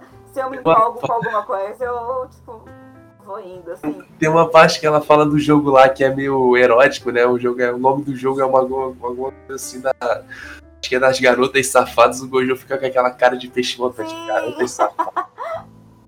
Ela fala com uma tipo, de naturalidade. e tal, meio fofinho. Ela fala com uma naturalidade que o Gojo fica assustado, mano. Tipo, é. é O que, fadas. que você tá? Douglas, eu fico imaginando um multiverso um dia que a Marin encontrar a Nagatoro, mano. O inferno do que seria. Porra. Caralho, coitado do Gojo do, do maluco lá, velho. Tem uma espera do maluco lá da, da Nagatoro, né? Que é, porra, velho. Imagina uma conversão de anime Nagatoro encontrando Marin, mano. Que loucura. Ah, mas isso aí tá, acontece direto, mano. Se bem que eu Já, não já. encontrei. Se bem que eu não encontrei Nagatoro nos dois que eu fui, né? Encontrei. Eu espero encontrar nos próximos que eu vá. Mas, Mas tu teve o azar de encontrar a Just Mônica. porra, Galera vai ver no canal. Que até azar, final de semana esse vídeo sai. eu diria sorte, que eu gosto da Mônica. Tu tá vivo, então É foi bom. Mas essa pessoa, questão fora, fora o cosplay, ô Nath, tu, tu curte essa parte nerd, geek, gamer. Ah, eu até curto. Eu tenho, tipo. Tenho tempos, assim, sabe? Aquela coisa que de vez em quando aparece alguma coisa que eu gosto, algum jogo que eu gosto, que eu fico jogando sem parar um mês. Aí eu fico cinco meses sem nem tocar, tipo, num videogame ou ver uma coisa assim. Aí de repente eu venho, tipo, numa pira de novo de alguma coisa. Isso pra game ou pra seriados, coisas específicas, assim, eu tenho fases. Mulher de fases. Sim. Mas Ué, eu gosto, que falou geral, de eu games de, de jogar e, e tem algum que te marcou? Eu gosto de um chamado Super Hot. Não sei Rapaz. se vocês jogaram, eu adoro esse. Ih, rapaz. E GTA eu curto também. E agora eu tô GTA DLC Super Hot. Hot Coffee. Isso aqui é E contra agora eu. nem o X do Xbox aí, ó. Original. Sim. E aí agora eu tô aprendendo até também a jogar FIFA e eu me divirto. Que isso, aí sim, velho. Uhum. Eu já Porra. fiz uns gols bonitinhos. aí sim, cara. Primeira vez que eu vi alguém falando que gosta de jogar FIFA. Não, Primeira vez, é a primeira E mulher. agora vai ter repórter de campo feminina, cara. Isso vai ser muito legal. Isso aí. É 23 e... Né, depois de Capitão Tsubasa, Super 11 e tudo mais, não tem como, né? Mas você já jogou o jogo do Capitão Tsubasa? Não, tem jogo dele. O jogo dos Super Campeões é mara... o Capitão Tsubasa é maravilhoso. É mesmo? Fazer a saga de dei pra seleção brasileira, para a seleção da... enfrentar o Brasil, enfrentar a Argentina. Nossa, esse jogo é muito legal. Ah, não sabia que tinha, não. Legal. Eu achar um dia, eu jogo. Me convidem pra jogar. Olha a gente vai ter que fazer umas lives aí jogando, Douglas. As Rift aí que eu tô jogando, né? Isso aí. E. E assim. É, o pessoal muito fala que, por exemplo, o Chico Anísio falou muito no Up quando fez que a dublagem é a maior escola do ator, e realmente é, né? Porque a questão é assim: enquanto o ator ali ensaiou vários meses, regravou várias vezes, e ou foi uma coisa que a galera tem essa briga do dublado, legendado, dublado, legendado. Esses dias eu tava vendo no Instagram que o pessoal compartilhou o Rick Jackman no, no estúdio de dublagem redublando o Wolverine. É muito bom esse vídeo. É muito Nossa, louco é esse vídeo. E a galera falando, eu não gosto do. Cara, mas o, ba- o negócio que tu tá vendo legendado ali também o cara voltou pro estúdio e dublou, velho. Muitas cenas. Por que, que tu vai gravar 40 vezes uma cena se ela ficou boa e só o áudio ficou ruim? Sim, aí Vai pro estúdio e refaz. E é incrível porque ele se empolga no estúdio, né? Fazendo tudo. Sim. isso e tal, é Achei muito bom. ali muito brabo, cara. Eu falei, caraca, mano, ele se empolgou mesmo no bagulho, mano. Aham. Mas eu acho que, tipo, todas as vertentes da atuação, assim, os campos têm sua magia, sabe? Sim. O teatro tem, tipo, aquela magia dos palcos, de, tipo, ter tudo ao vivo, de você ter a resposta do público na hora, ali na tua frente e tal. Tem uma magia, tipo, particular, assim. Eu acho incrível o teatro. Mas a dublagem também é uma coisa que. Mano, você não tem um preparo, né? Que nem você disse, o cara ficou meses ali estudando pra fazer aquele personagem, pensou em cada expressão, em cada tom que ele usou, em tudo. E aí você assiste uma vez e, tipo, fala, beleza, estou pronto para fazer ele. Tipo. É insano isso, né? Tipo, Não, e realmente principalmente é, muito mais insano, Nath, porque, tipo assim, o cara pode, sei lá, jogar com o rosto, pode jogar com o corporal, pode fazer todas as expressões e tu tem que passar todas as reações dele só na voz. Exato. É tipo, se você for ver, é bizarro. Você fala, mano, que trabalho de louco, para com isso. Mas- Chega lá pro ator e diz assim: agora tu vai passar tudo que você quer passar com o teu corpo, só vai poder passar com a tua voz. Quero ver. É, vai, prova, Chega lá em Hollywood e fala isso pra ele. Quero ver, amigão. E quase tipo, prepotência. Aí vai ser o Mr. Bean, tá ligado? que tá pronto pra fazer o negócio, né? Depois de uma vez que você olhou a, a cena. Mas você se joga, é por isso que você tem que pegar, focar, tipo, tentar entender cada movimento, o que, que ele quis passar, qual que era o contexto da cena e tal, pra você tentar, tipo, seguir o que ele pensou e o que ele fez o mais fiel possível, né? Acho que Sim. também tem a magia particular desse também, então é bem legal. Cada um te dá um contexto e um aprofundamento diferente. E aí, juntando tudo, você fala, caramba, é o ator. E tu, tu é uma pessoa muito autocrítica dos trabalhos que tu faz. Tipo, o diretor dizer, ah, tá legal, Nath. Ah, não, quero fazer mais uma. Eu acho que não ficou tão legal como merecia ser. Vou fazer de novo, posso? Ah, acontece isso, mas que você fala, não, dá pra fazer muito melhor, eu sei. Mas tem umas também que você, tipo, confia no diretor e fala, beleza, se é isso que ele queria passar e tá bom pra ele, bora seguir em frente também, né? Que vamos. É, É porque tem muita questão do tempo, né, no estúdio, porque sai um ator, chega outro ator. É, É, mas isso. eu imagino assim, sei lá, tu vai passar três vezes aquele texto, gravar três, aí tu chega na segunda, eu acho que não ficou tão bom, aí tu faz a terceira, só que a tua terceira ficou, não ficou tão legal como a segunda, tu putz, eu apaguei, tipo, puxa a próxima, puxa a anterior, sei lá. volta, mas- puxa, dá um Ctrl Z aí. É, mas você tem que ir meio que seguindo. E, tipo, tem uma hora que você não pode seguir, ser tão perfeccionista por causa desse lance de tempo que você disse também, né? Tem umas horas que você percebe, pô, tenho tantos anéis pra fazer em tanto tempo, tá suave, vou fazer devagarzinho e com mais atenção e um monte de coisa, mas querendo ou não, tem uns dias que é tão louco que aí você vê que você tem, tipo, 50 anéis e falta uma hora de escala e você fala, tá bom, vamos fazer isso logo. E, tipo, sai correndo e desembesta. Depende muito, né? Tem de tudo um E pouquinho. deixa eu te perguntar, e o remoto, ele deu uma flexibilizada de tempo ou pro pessoal tá em casa, eles chegaram e disseram, não, não, não, agora que você tá fazendo 20, vamos fazer 30. Vamos lá, você tá em casa, de pijama, tomando café, vai lá, 30 agora. No ou deu uma começo- flexibilizada numa coisa que levava uma hora, pode levar uma hora e meia, duas. Olha, no começo até um pouco flexi- flexibilizou mais, porque tava em testes ainda, ainda dava muito erro e tudo mais, então marcava mais anéis em menos tempo. É, Mas, tipo, depois foi normalizando e ficando tudo igual, só que aí se dá erro, se dá problema, se começa a dar muito estalo no áudio, se a internet tá ruim, aí remarca e pronto, né? É, né, Sim. tipo, no início da pandemia, né, isso aí foi um grande problema, né? É porque muitos não tinham equipamento apropriado em casa, né? Tanto que depois da pandemia o pessoal começou a fazer estúdio, É, o pessoal foi se colocando assim na situação. mais, se modernizando, eu diria. Uhum. Comprando os equipamentos, tentando Agora- fazer o negócio pra dar certo. Agora eu quero juntar o dinheiro pra montar o meu estúdio aqui em casa, né? Ah, Tem é? pra isso. Os equipamentos eu vou comprar. Aí sim. Mas, E- tipo, não tem como. Aquela presença de estar dentro do estúdio mesmo fazendo. Ah, é, com mim certeza ainda é diferente. incomparável, é.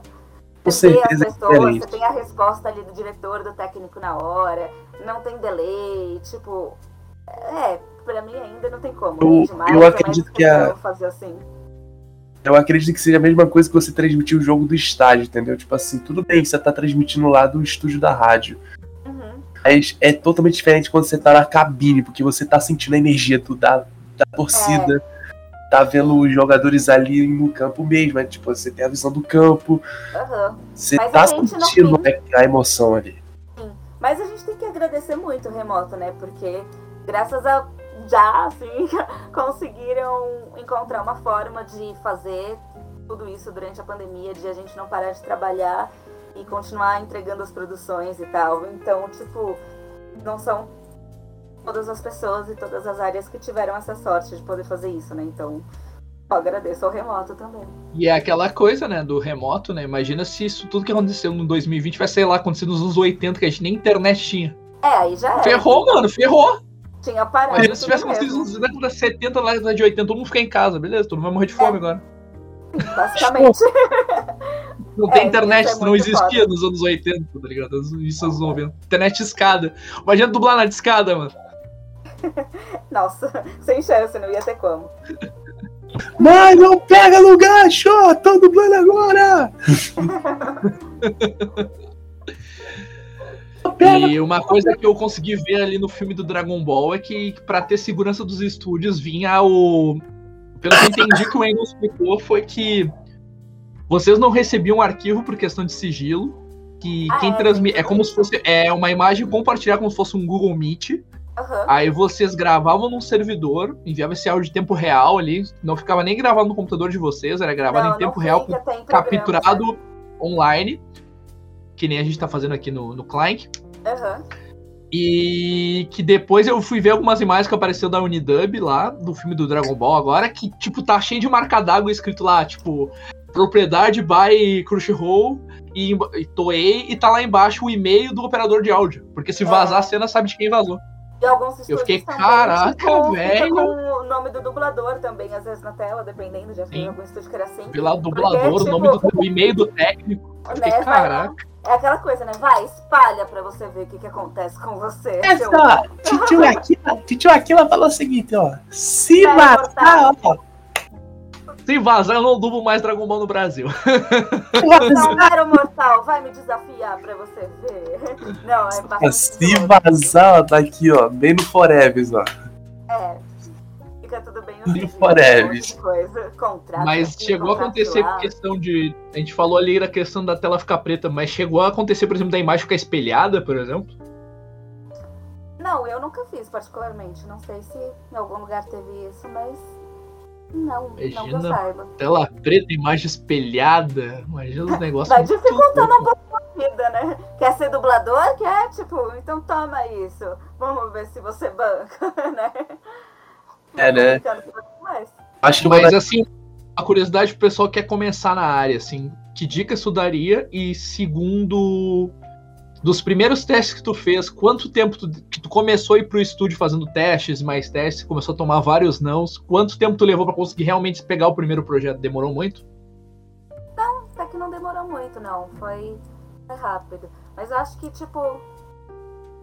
É que produções a gente foi fazendo. Agora de teste, tipo, mais protagonista mesmo, eu acho que demorou uns dois, três anos, na real. Primeiro teste mesmo que eu fiz para um trabalho maior. Era um desenho. Ai meu Deus, como que era o nome do desenho mesmo? Esqueci, mas eu era uma ambulância. E foi tipo, minha primeira protagonista, assim, tipo, mais de peso, foi uma ambulância e era bem fofinho fazer. Mas, tipo, a dica não tem como. Vai pra escola de teatro, estuda, professor, torne-se ator e trabalhe bastante voz também. Vai em fono, conhece a tua voz. Às vezes aula de canto também, pra você ter, tipo, brincar mais com vozes caricatas, saber, tipo, tua extensão vocal. Mas o lance é, tipo, estudar, ir pro teatro de verdade e quanto melhor você for e mais conhecimento tiver, sempre vai ajudar na hora de estar no estúdio. Conhecimento sempre agrega, né? Agora uma coisa que eu sempre, falando agora um pouco mais remoto de novo, e a galera que mora fora do eixo Rio-São Paulo, né, também tem chance, né? Sim. De começar na carreira de dublador, né? Tipo, um cara que mora no Nordeste, ou talvez no sul do país, que é o caso do Iago, Centro-Oeste. Uhum. Não tem mais dinheiro pra bancar uma viagem, né? Uhum. Moto aí veio pra salvar esse, esse pessoal, né, cara? Dá pra agregar muito mais, né? Com certeza. É porque, tipo, tem uma variedade enorme de vozes no Brasil fora do Rio de São Paulo. É Tem verdade. uma galera muito talentosa por aí. Pô, lógico, o Brasil tem muita gente boa. Todo mundo merece uma chance, né? Só mostrar pra que veio, fazer um negócio direito, mostrar que é capaz e meter as caras também, né? Porque Sim. é um nicho, uma coisa pequena, assim, né? Se você for ver. E aí você tem que persistir, você tem que ter paciência e querer muito isso mesmo, porque você recebe vários nãos, principalmente tipo no começo e tal. Então, se você desistir logo de cara, não vai servir pra nada, né? Então tem que persistir também. A pessoa focar. tomou, sei lá, cinco nãos e ela fala, ah, putz, o que que eu tô perdendo meu tempo se não é pra mim? Bah, não É, vou. você tem que Não saber. Todo trabalho de ator, de teste que você faz pra publicidade, pra TV, pra cinema, pra dublagem, são vários testes que você faz e você não vai conseguir um sim pra todos, né?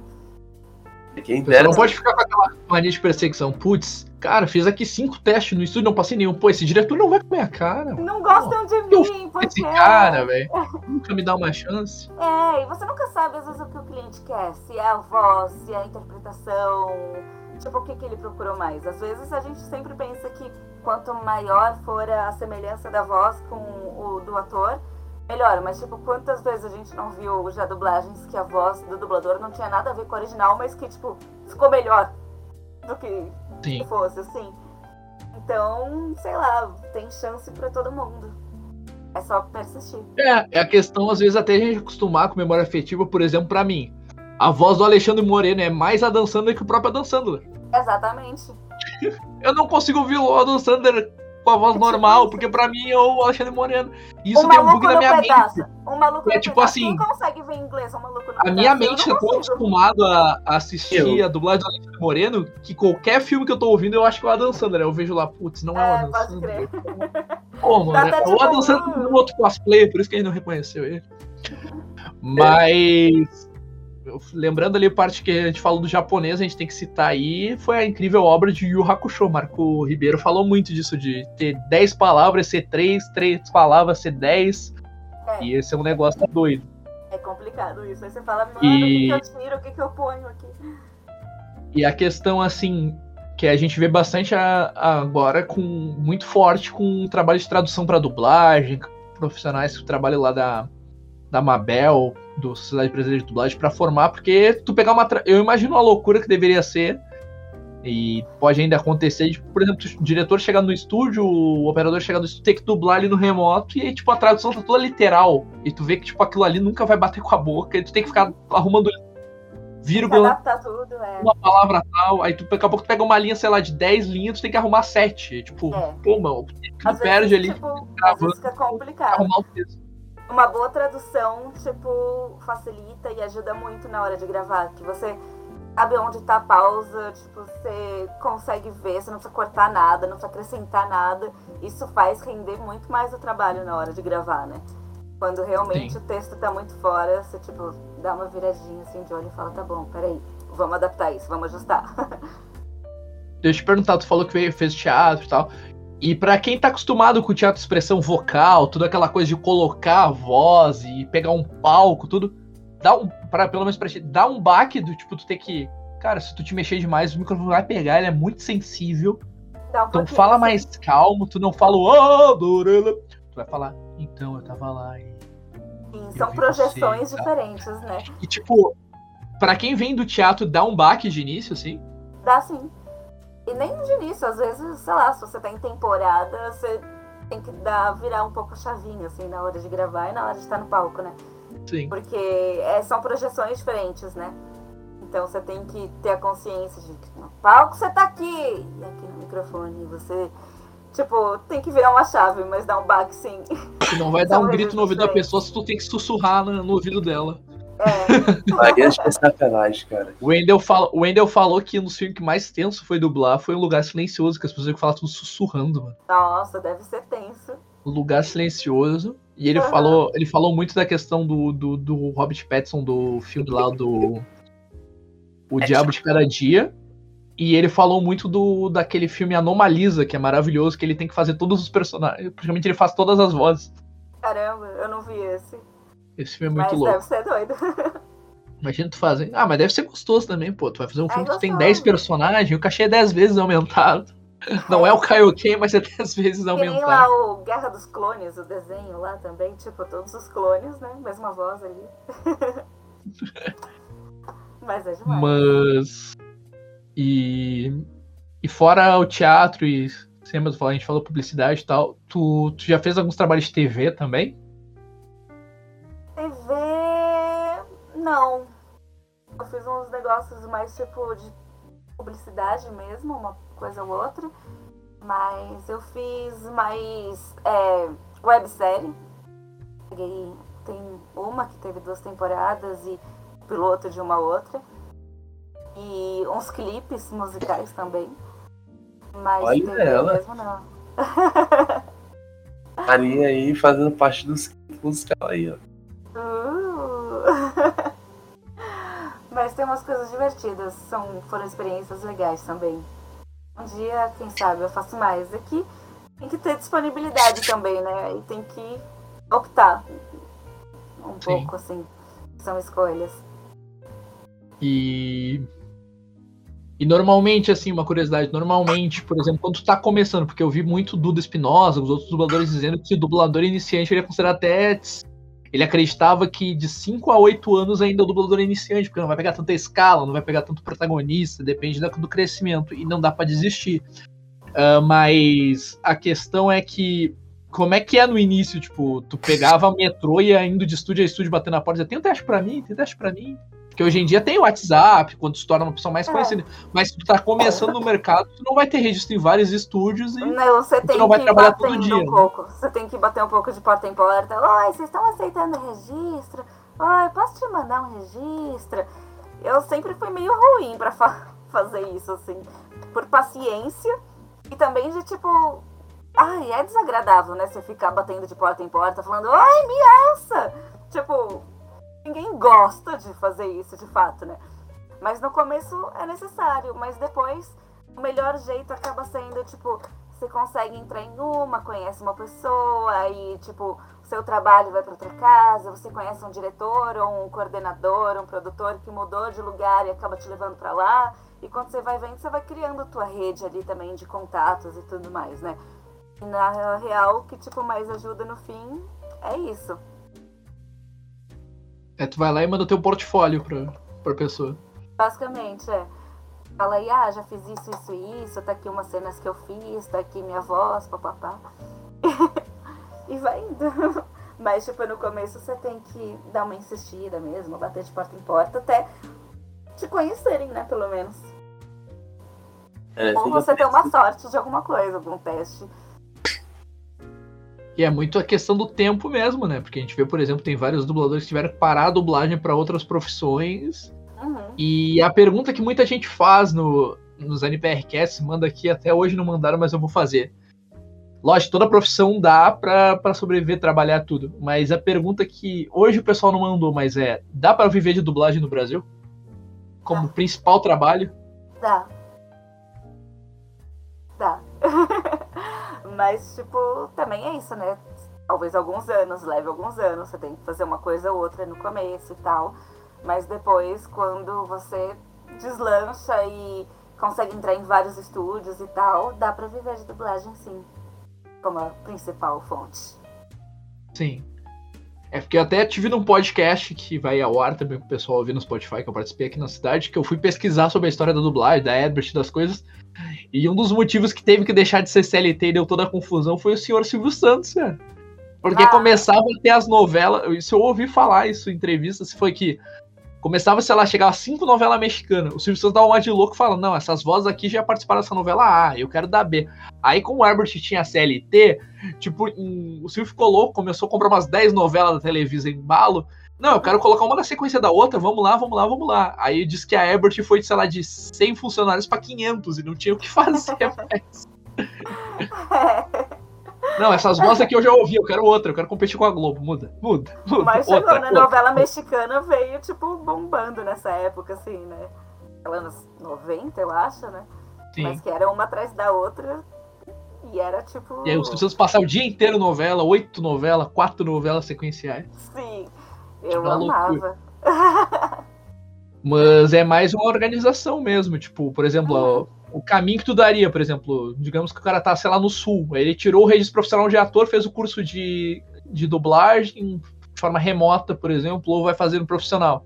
Tu não recomenda a pessoa, se ela não tiver uma estabilidade de uns primeiros meses, a, sei lá, largar tudo, põe uma mochila nas costas e vai pra São Paulo Rio. Ah, Tem que ter um é planejamento. arriscado, é arriscado. Tem que ter um planejamento pra também você não dar um mês e precisar voltar, assim, pra casa ou coisa do tipo, né? É melhor Sim. dar uma planejada. Você pode ter uma sorte? Pode, claro que pode. Mas no começo é mais complicado. Então, tipo, se programa bem, vê direito se é isso que você quer, se tá disposto a bancar o sonho. Sim. E aí você se joga. Mas, tipo, não joga tudo de uma vez pro alto, assim. Outras fontes, outros recursos. Vai com calma, vai com calma. Vai com calma.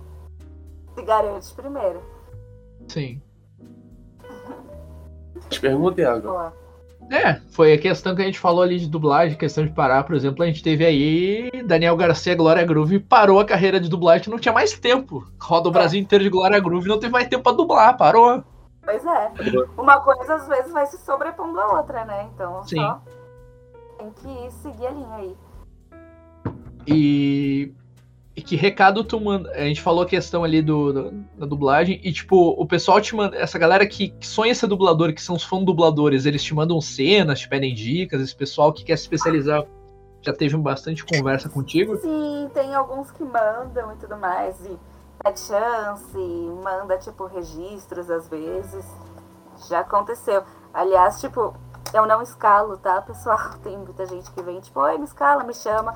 Mas nos estúdios que eu trabalho, que eu Só dirijo, eu não costumo escalar. É a produção que faz isso, eu só tô lá dirigindo mesmo.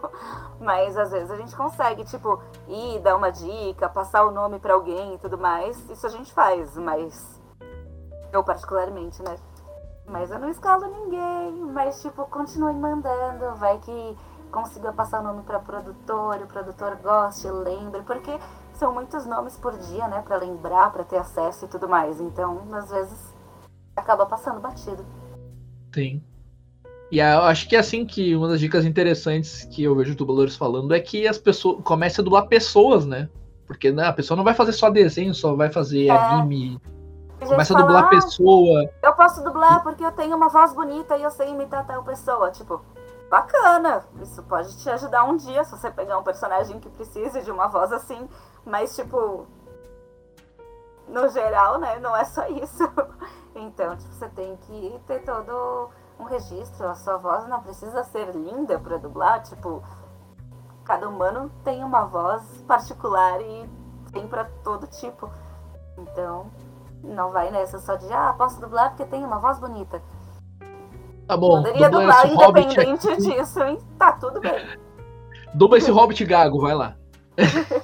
Que pariu. Eu tenho uma voz bonita, eu não posso dublar um gago.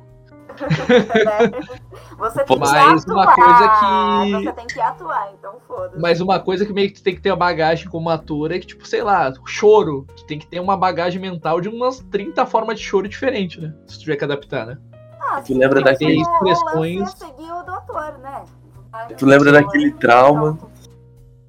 E vai. Lembra daquele ex lá, mano? Ou então tu lembra do. Mas, de algum 7x1. Lembra do O ator 7x1? já deixou o trabalho pronto ali pra você, né? Você Sim. tem que ir na dele. E a parte de voz original é libertador, pela questão de tu poder criar. Ah, sim. É gostoso. Consegue se jogar um pouco mais e dar a tua intenção, a tua voz e criar um pouco mais. Vai dar trabalho pros gringos lá fora pra dublar.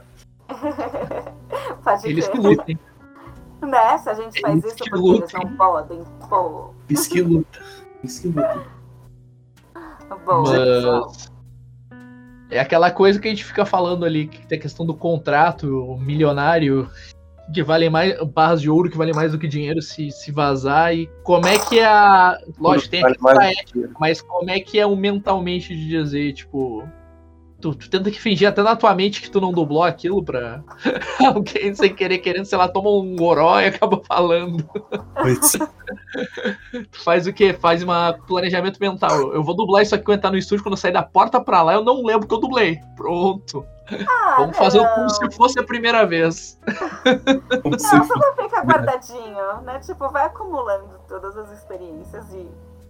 E pronto. Não tem muito como se desligar de muitas coisas. Sim. Mas a maioria, tipo, a gente acaba esquecendo, né? Sei lá. Eu, a minha memória é meio curta, então.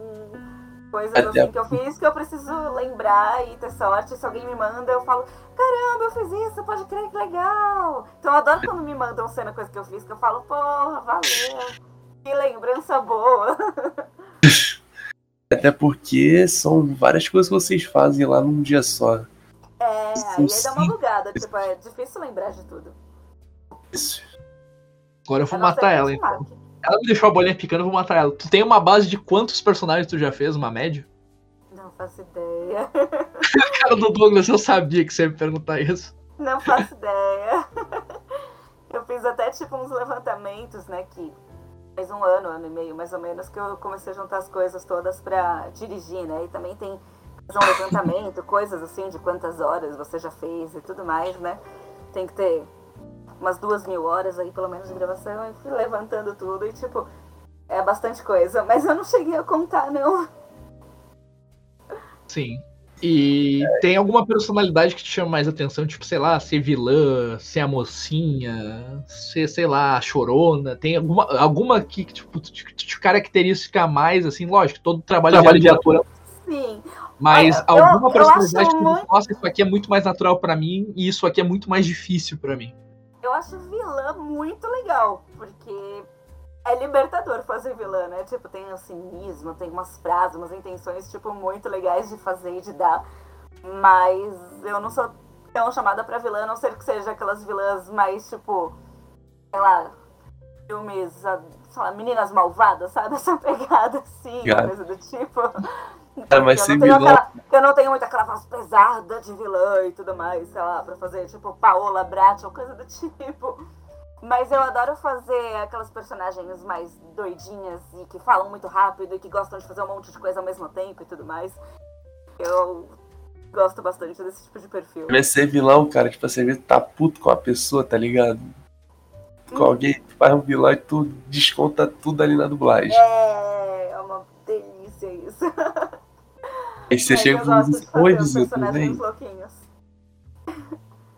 E tu já aconteceu de, tipo, de tu fazer alguma série, alguma coisa e, tipo, realmente te dar algum gatilho e tu ficar mal depois daquilo ali e dizer, bah, cara, deixa eu parar uns 10, 20 minutos que eu não tô legal depois dessa cena. Tipo, de tu te entregar e, tipo, de tu pensar, putz, Não, eu não, queria passar por isso e tal. nunca aconteceu. Mas eu imagino que eu poderia passar por esse tipo de situação se eu tivesse que gravar, por exemplo, Marley e eu, ou algum filme que o cachorro está lá sofrendo e morrendo.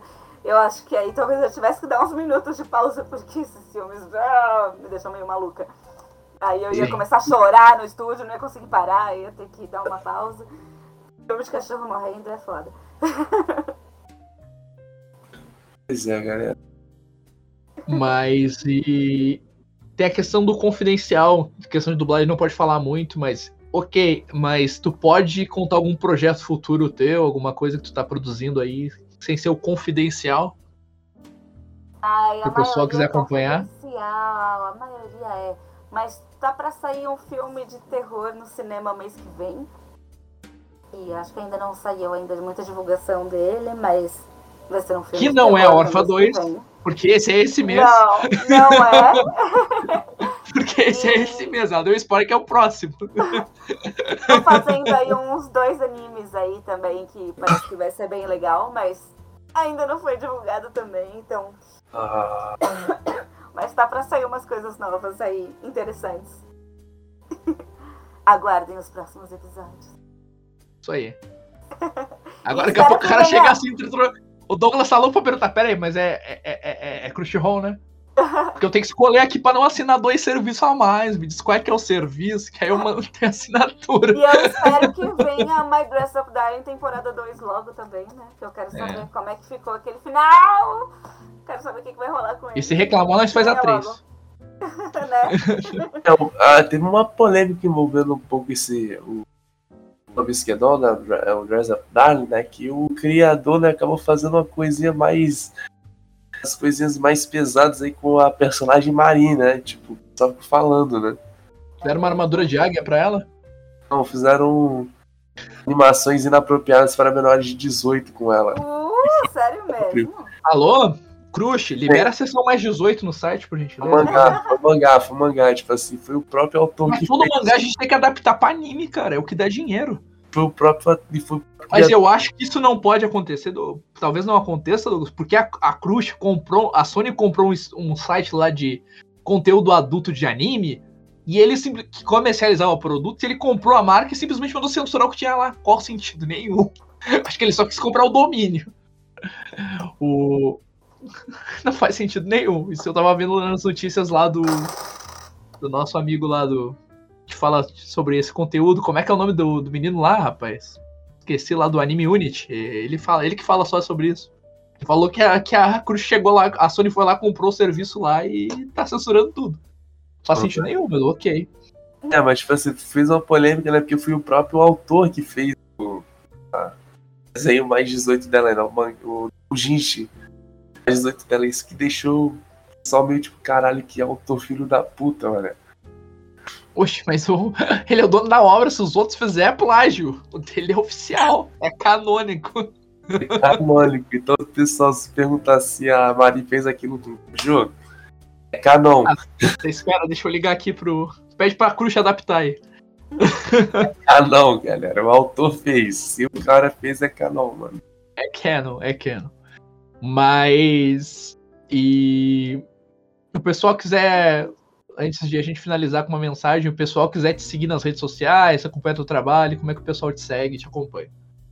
Tem o Instagram, que é NTA Guilherme, que foi recentemente criado, já que eu perdi o meu. Teve gente que falou, ah, você deletou teu perfil e tal. Fui hackeado no final do ano passado, e aí, tipo, apagaram, apagaram meu Instagram, eu perdi meu e-mail, então. Até meu YouTube que tem umas cenas. São aquelas, e próximas que eu quiser postar vai ser já num canal novo, porque não consigo mais postar nada naquele canal. Instagram novo aí, NTA Guilherme. Facebook, Natália Guilhem também, Twitter, Nath Guilhem, todas essas variações de Guilhem. e YouTube ainda não tem novo, então por enquanto fiquem com o velho. Mas é isso, venham para mim, pessoal. Que era a Marin, cara. Agora eu quero pegar esse cara de porrada. E. E é, é isso. Vai, Douglas, É alguma isso. pergunta? Então, acho que já podemos encerrar, né? Já vai dar É meia isso. Eu preciso Deve jantar trabalho. ainda, eu preciso dormir. também. Cadê Mas o. agradeço aí, hein, pessoal. Bem que não mandou um lanche pra Marin, cara. Cadê? Que isso, mano? Quer conquistar a gata e não manda um lanche pra ela, mano. Hoje eu tava assim. Mas. Agradeço, pessoal. Foi bem legal, valeu. E qual é o recado que tu deixa pro pessoal que te acompanhou, que tá te conhecendo do trabalho, que tá, vai começar a seguir, que só conhecia. É aquela coisa muito legal, né? Que era o termo que o. Que o pessoal lá de Campinas usou muito com, quando veio Rick Morty e outros animes, que era apresentar a cara da voz. Eu acho que isso é muito legal, sabe? Que a gente via, tipo, lá na revista Herói, teve lá o Wendell, o pessoal começou a ter o boom ali na, na Band Kids e tal. E, cara, tipo, tu tá. tu- tua mente escuta. Eu acho que deve ser uma coisa muito engraçada pra quem não acompanha esse mercado. Porque, tipo, tu escuta uma voz de um ator, daqui a pouco tu tá assistindo outro ator e é a mesma voz, ou mudou a inflexão, e aí tu buga. E aí essa questão da cara da voz, eu acho que isso, tipo, até a internet vir, todo mundo era meio anônimo. Então acho que, tipo, Uhum. a pessoa, a, a- muitas vezes a fama do ator naquele país, naquele filme, foi o trabalho fantástico de um dublador. Então ele tem que ser reconhecido em tal ponto, porque a pessoa é a versão brasileira daquele ator. É muito Aí aquela voz que o ator sai é a pessoa no Brasil. Então eu acho que é, eu acho fantástico isso, de trazer bem as pessoas ao público. E eu, tipo, puder deixar um recadinho pessoal. eu agradeço muito. Tem muita gente que vem com os recados, tipo, bem carinhosos, bem fofos, assim. E que bom que, tipo, estou despertando tantas sensações e emoções nas pessoas. Eu agradeço muito. E por virem falar comigo, cada, tipo, mensagem é sempre um afago, assim. É bem legal. E a gente sempre faz todas as coisas, pô, com carinho, com amor e com tesão de estar lá no estúdio gravando cada personagem novo e tudo mais. Então, espero que continue aí agradando, que as pessoas continuem sentindo coisas, porque é o que o ator mais gosta, né? Tipo, fazer as pessoas sentirem. Então, quando a gente vê que isso foi realizado, tipo, é o maior prazer de todos. Então, valeu por quem está reconhecendo tudo isso. Só agradeço e espero que continue assim. Só agradeço, valeu, pessoal. Uma profissão que vai crescer bastante ainda. Muita Sim. gente querendo ser. Aham, com certeza. E, E é isso, galera. É agradeço isso. ao Douglas, agradeço a Nath. E, Nath, Valeu, pra gente Douglas, colocar no, no encerramento do, do- Lembrar, tipo, o pessoal que ouviu até aqui, que o pessoal quiser. A NBR ela tá aberta, o NBRcast, a, a pessoas que querem agregar, patrocinadores, então. Chama lá no Instagram, arroba AniBRCast, e, e no e-mail, anibrcast.gmail.com. Traga sua marca, traga sua empresa, faça sua propaganda, seu merchandise aqui na NBR. Por favor, Venham, pessoas, eles. pra esse dinheiro E me pagar já tem três meses já, pô. quando chegar a 14, a gente faz uma festa. Chegar a 15, a gente faz a festa com o seu Madruga. Mas é isso, Nath. Te agradeço. E, tipo, sei que meio que é chato pra alguns dubladores podem, outros não podem. Não sei como é a exigência de contrato. Mas se tu pudesse, sei lá, eu acho que os fãs, a gente vai colocar um pedacinho na edição. é, de questão de 15, 20 segundos. E depois no final, pra deixar um recadinho. E como é que seria, se você puder, como é que seria um recadinho que a Marin passaria depois de todo esse podcast? Que recadinho ele deixaria pro pessoal? Ah, alguma coisa mais rápida e tranquila, mas. Ah, cara, se eu posso ser um cos de qualquer um, todo mundo aqui pode fazer o que quiser também. Vai lá, pessoal, se joga! Isso aí. Isso aí. Te agradecer, Nath. E como é que seria a Marin tá chamando o pessoal pra ouvir o podcast, o NBRcast? Pra conhecer a voz por que dá vida a ela.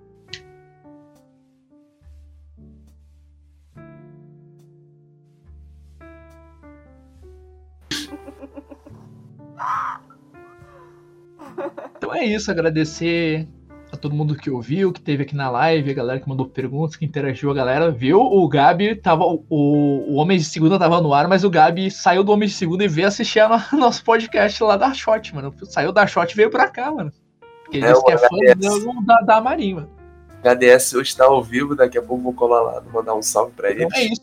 Agradecer a Nath, agradecer o Douglas. Douglas Douglete, recadinhos, Douglete. Vai lá. Primeiramente, galera, estou abertos a trabalhos de locução. qualquer coisa aí me chamem no WhatsApp, me chamem no meu Instagram, estou abertos.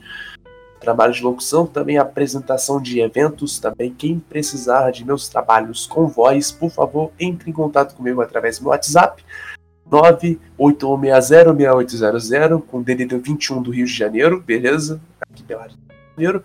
Precisando de apresentação de eventos, me chamem, beleza? Que eu tô precisando de um emprego, por favor. Entre em contato com o Douglas. Beleza, Instagram, né? Aqui é Douglas Underline 07. Beleza? Também já tô começando a postar umas coisinhas lá de locuções, algumas dublagens que eu faço.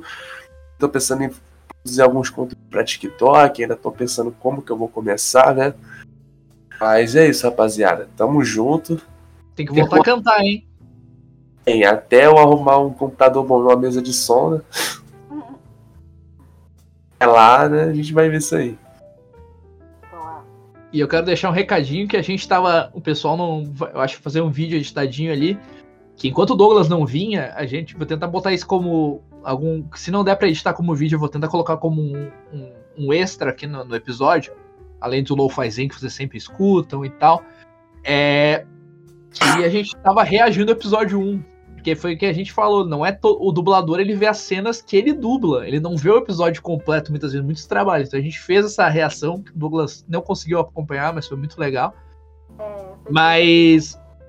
E uma das coisas que eu quero deixar recado, que eu quero essa- essas duas pessoas aqui, que essas duas pessoas deixaram a voz da Marin feliz no Brasil, foi que queremos Bruna Higgs e Miura J aqui, que fizeram excelentissimamente a abertura do anime da Marin. E a voz aprovou, gente. A voz aprovou. Então vem a Miura, vem a Bruninha. Ô, Miura, ficou deixa. muito legal, ficou Como muito Marinho de aprovação. Ô, Miura, por favor, cara. Sou teu fã, mano. Vem pra cá, mano. Por favor. E eu acho que nada mais justo depois dessa aprovação que a gente encerrar o NBRcast com o Miura Jan com a abertura do anime da Marin. Vamos tocar a versão full com a Bruninha Higgs, que vai estar tá topperson. Então é isso, galera. Agradecer Valeu. a audiência de vocês. Vocês estão ouvindo no- no- nas plataformas de áudio. Estamos em todas as plataformas: Spotify, Amazon, Tuning Rádio. Cara, até no Tuning Rádio, cara. E todo mundo fala que é uma plataforma de pessoas de 80 anos, mas estamos lá, cara. Estamos lá no Tuning Rádio. Estamos lá na Amazon, no Spotify, no Deezer, na Em Apple tudo que é Podcast. lugar. Estamos em tudo que é lugar, rapaz. Aí sim. A gente tá que nem, rapaz, a gente tá que nem plantação de chuchu, rapaz. Piscou, cresceu. Espalhado, Cresceu, espalhado. espalhou. Tá E bem. a foto é o Chui, é isso aí. Então, Sim. agradecer a Nath, agradecer o Douglas e a gente se vê no próximo NBRcast. Fiquem ligados aí, que tá sensacional. Valeu, pessoal. É isso. Tamo junto. Beijo, beijo pra todo mundo. Até. Até.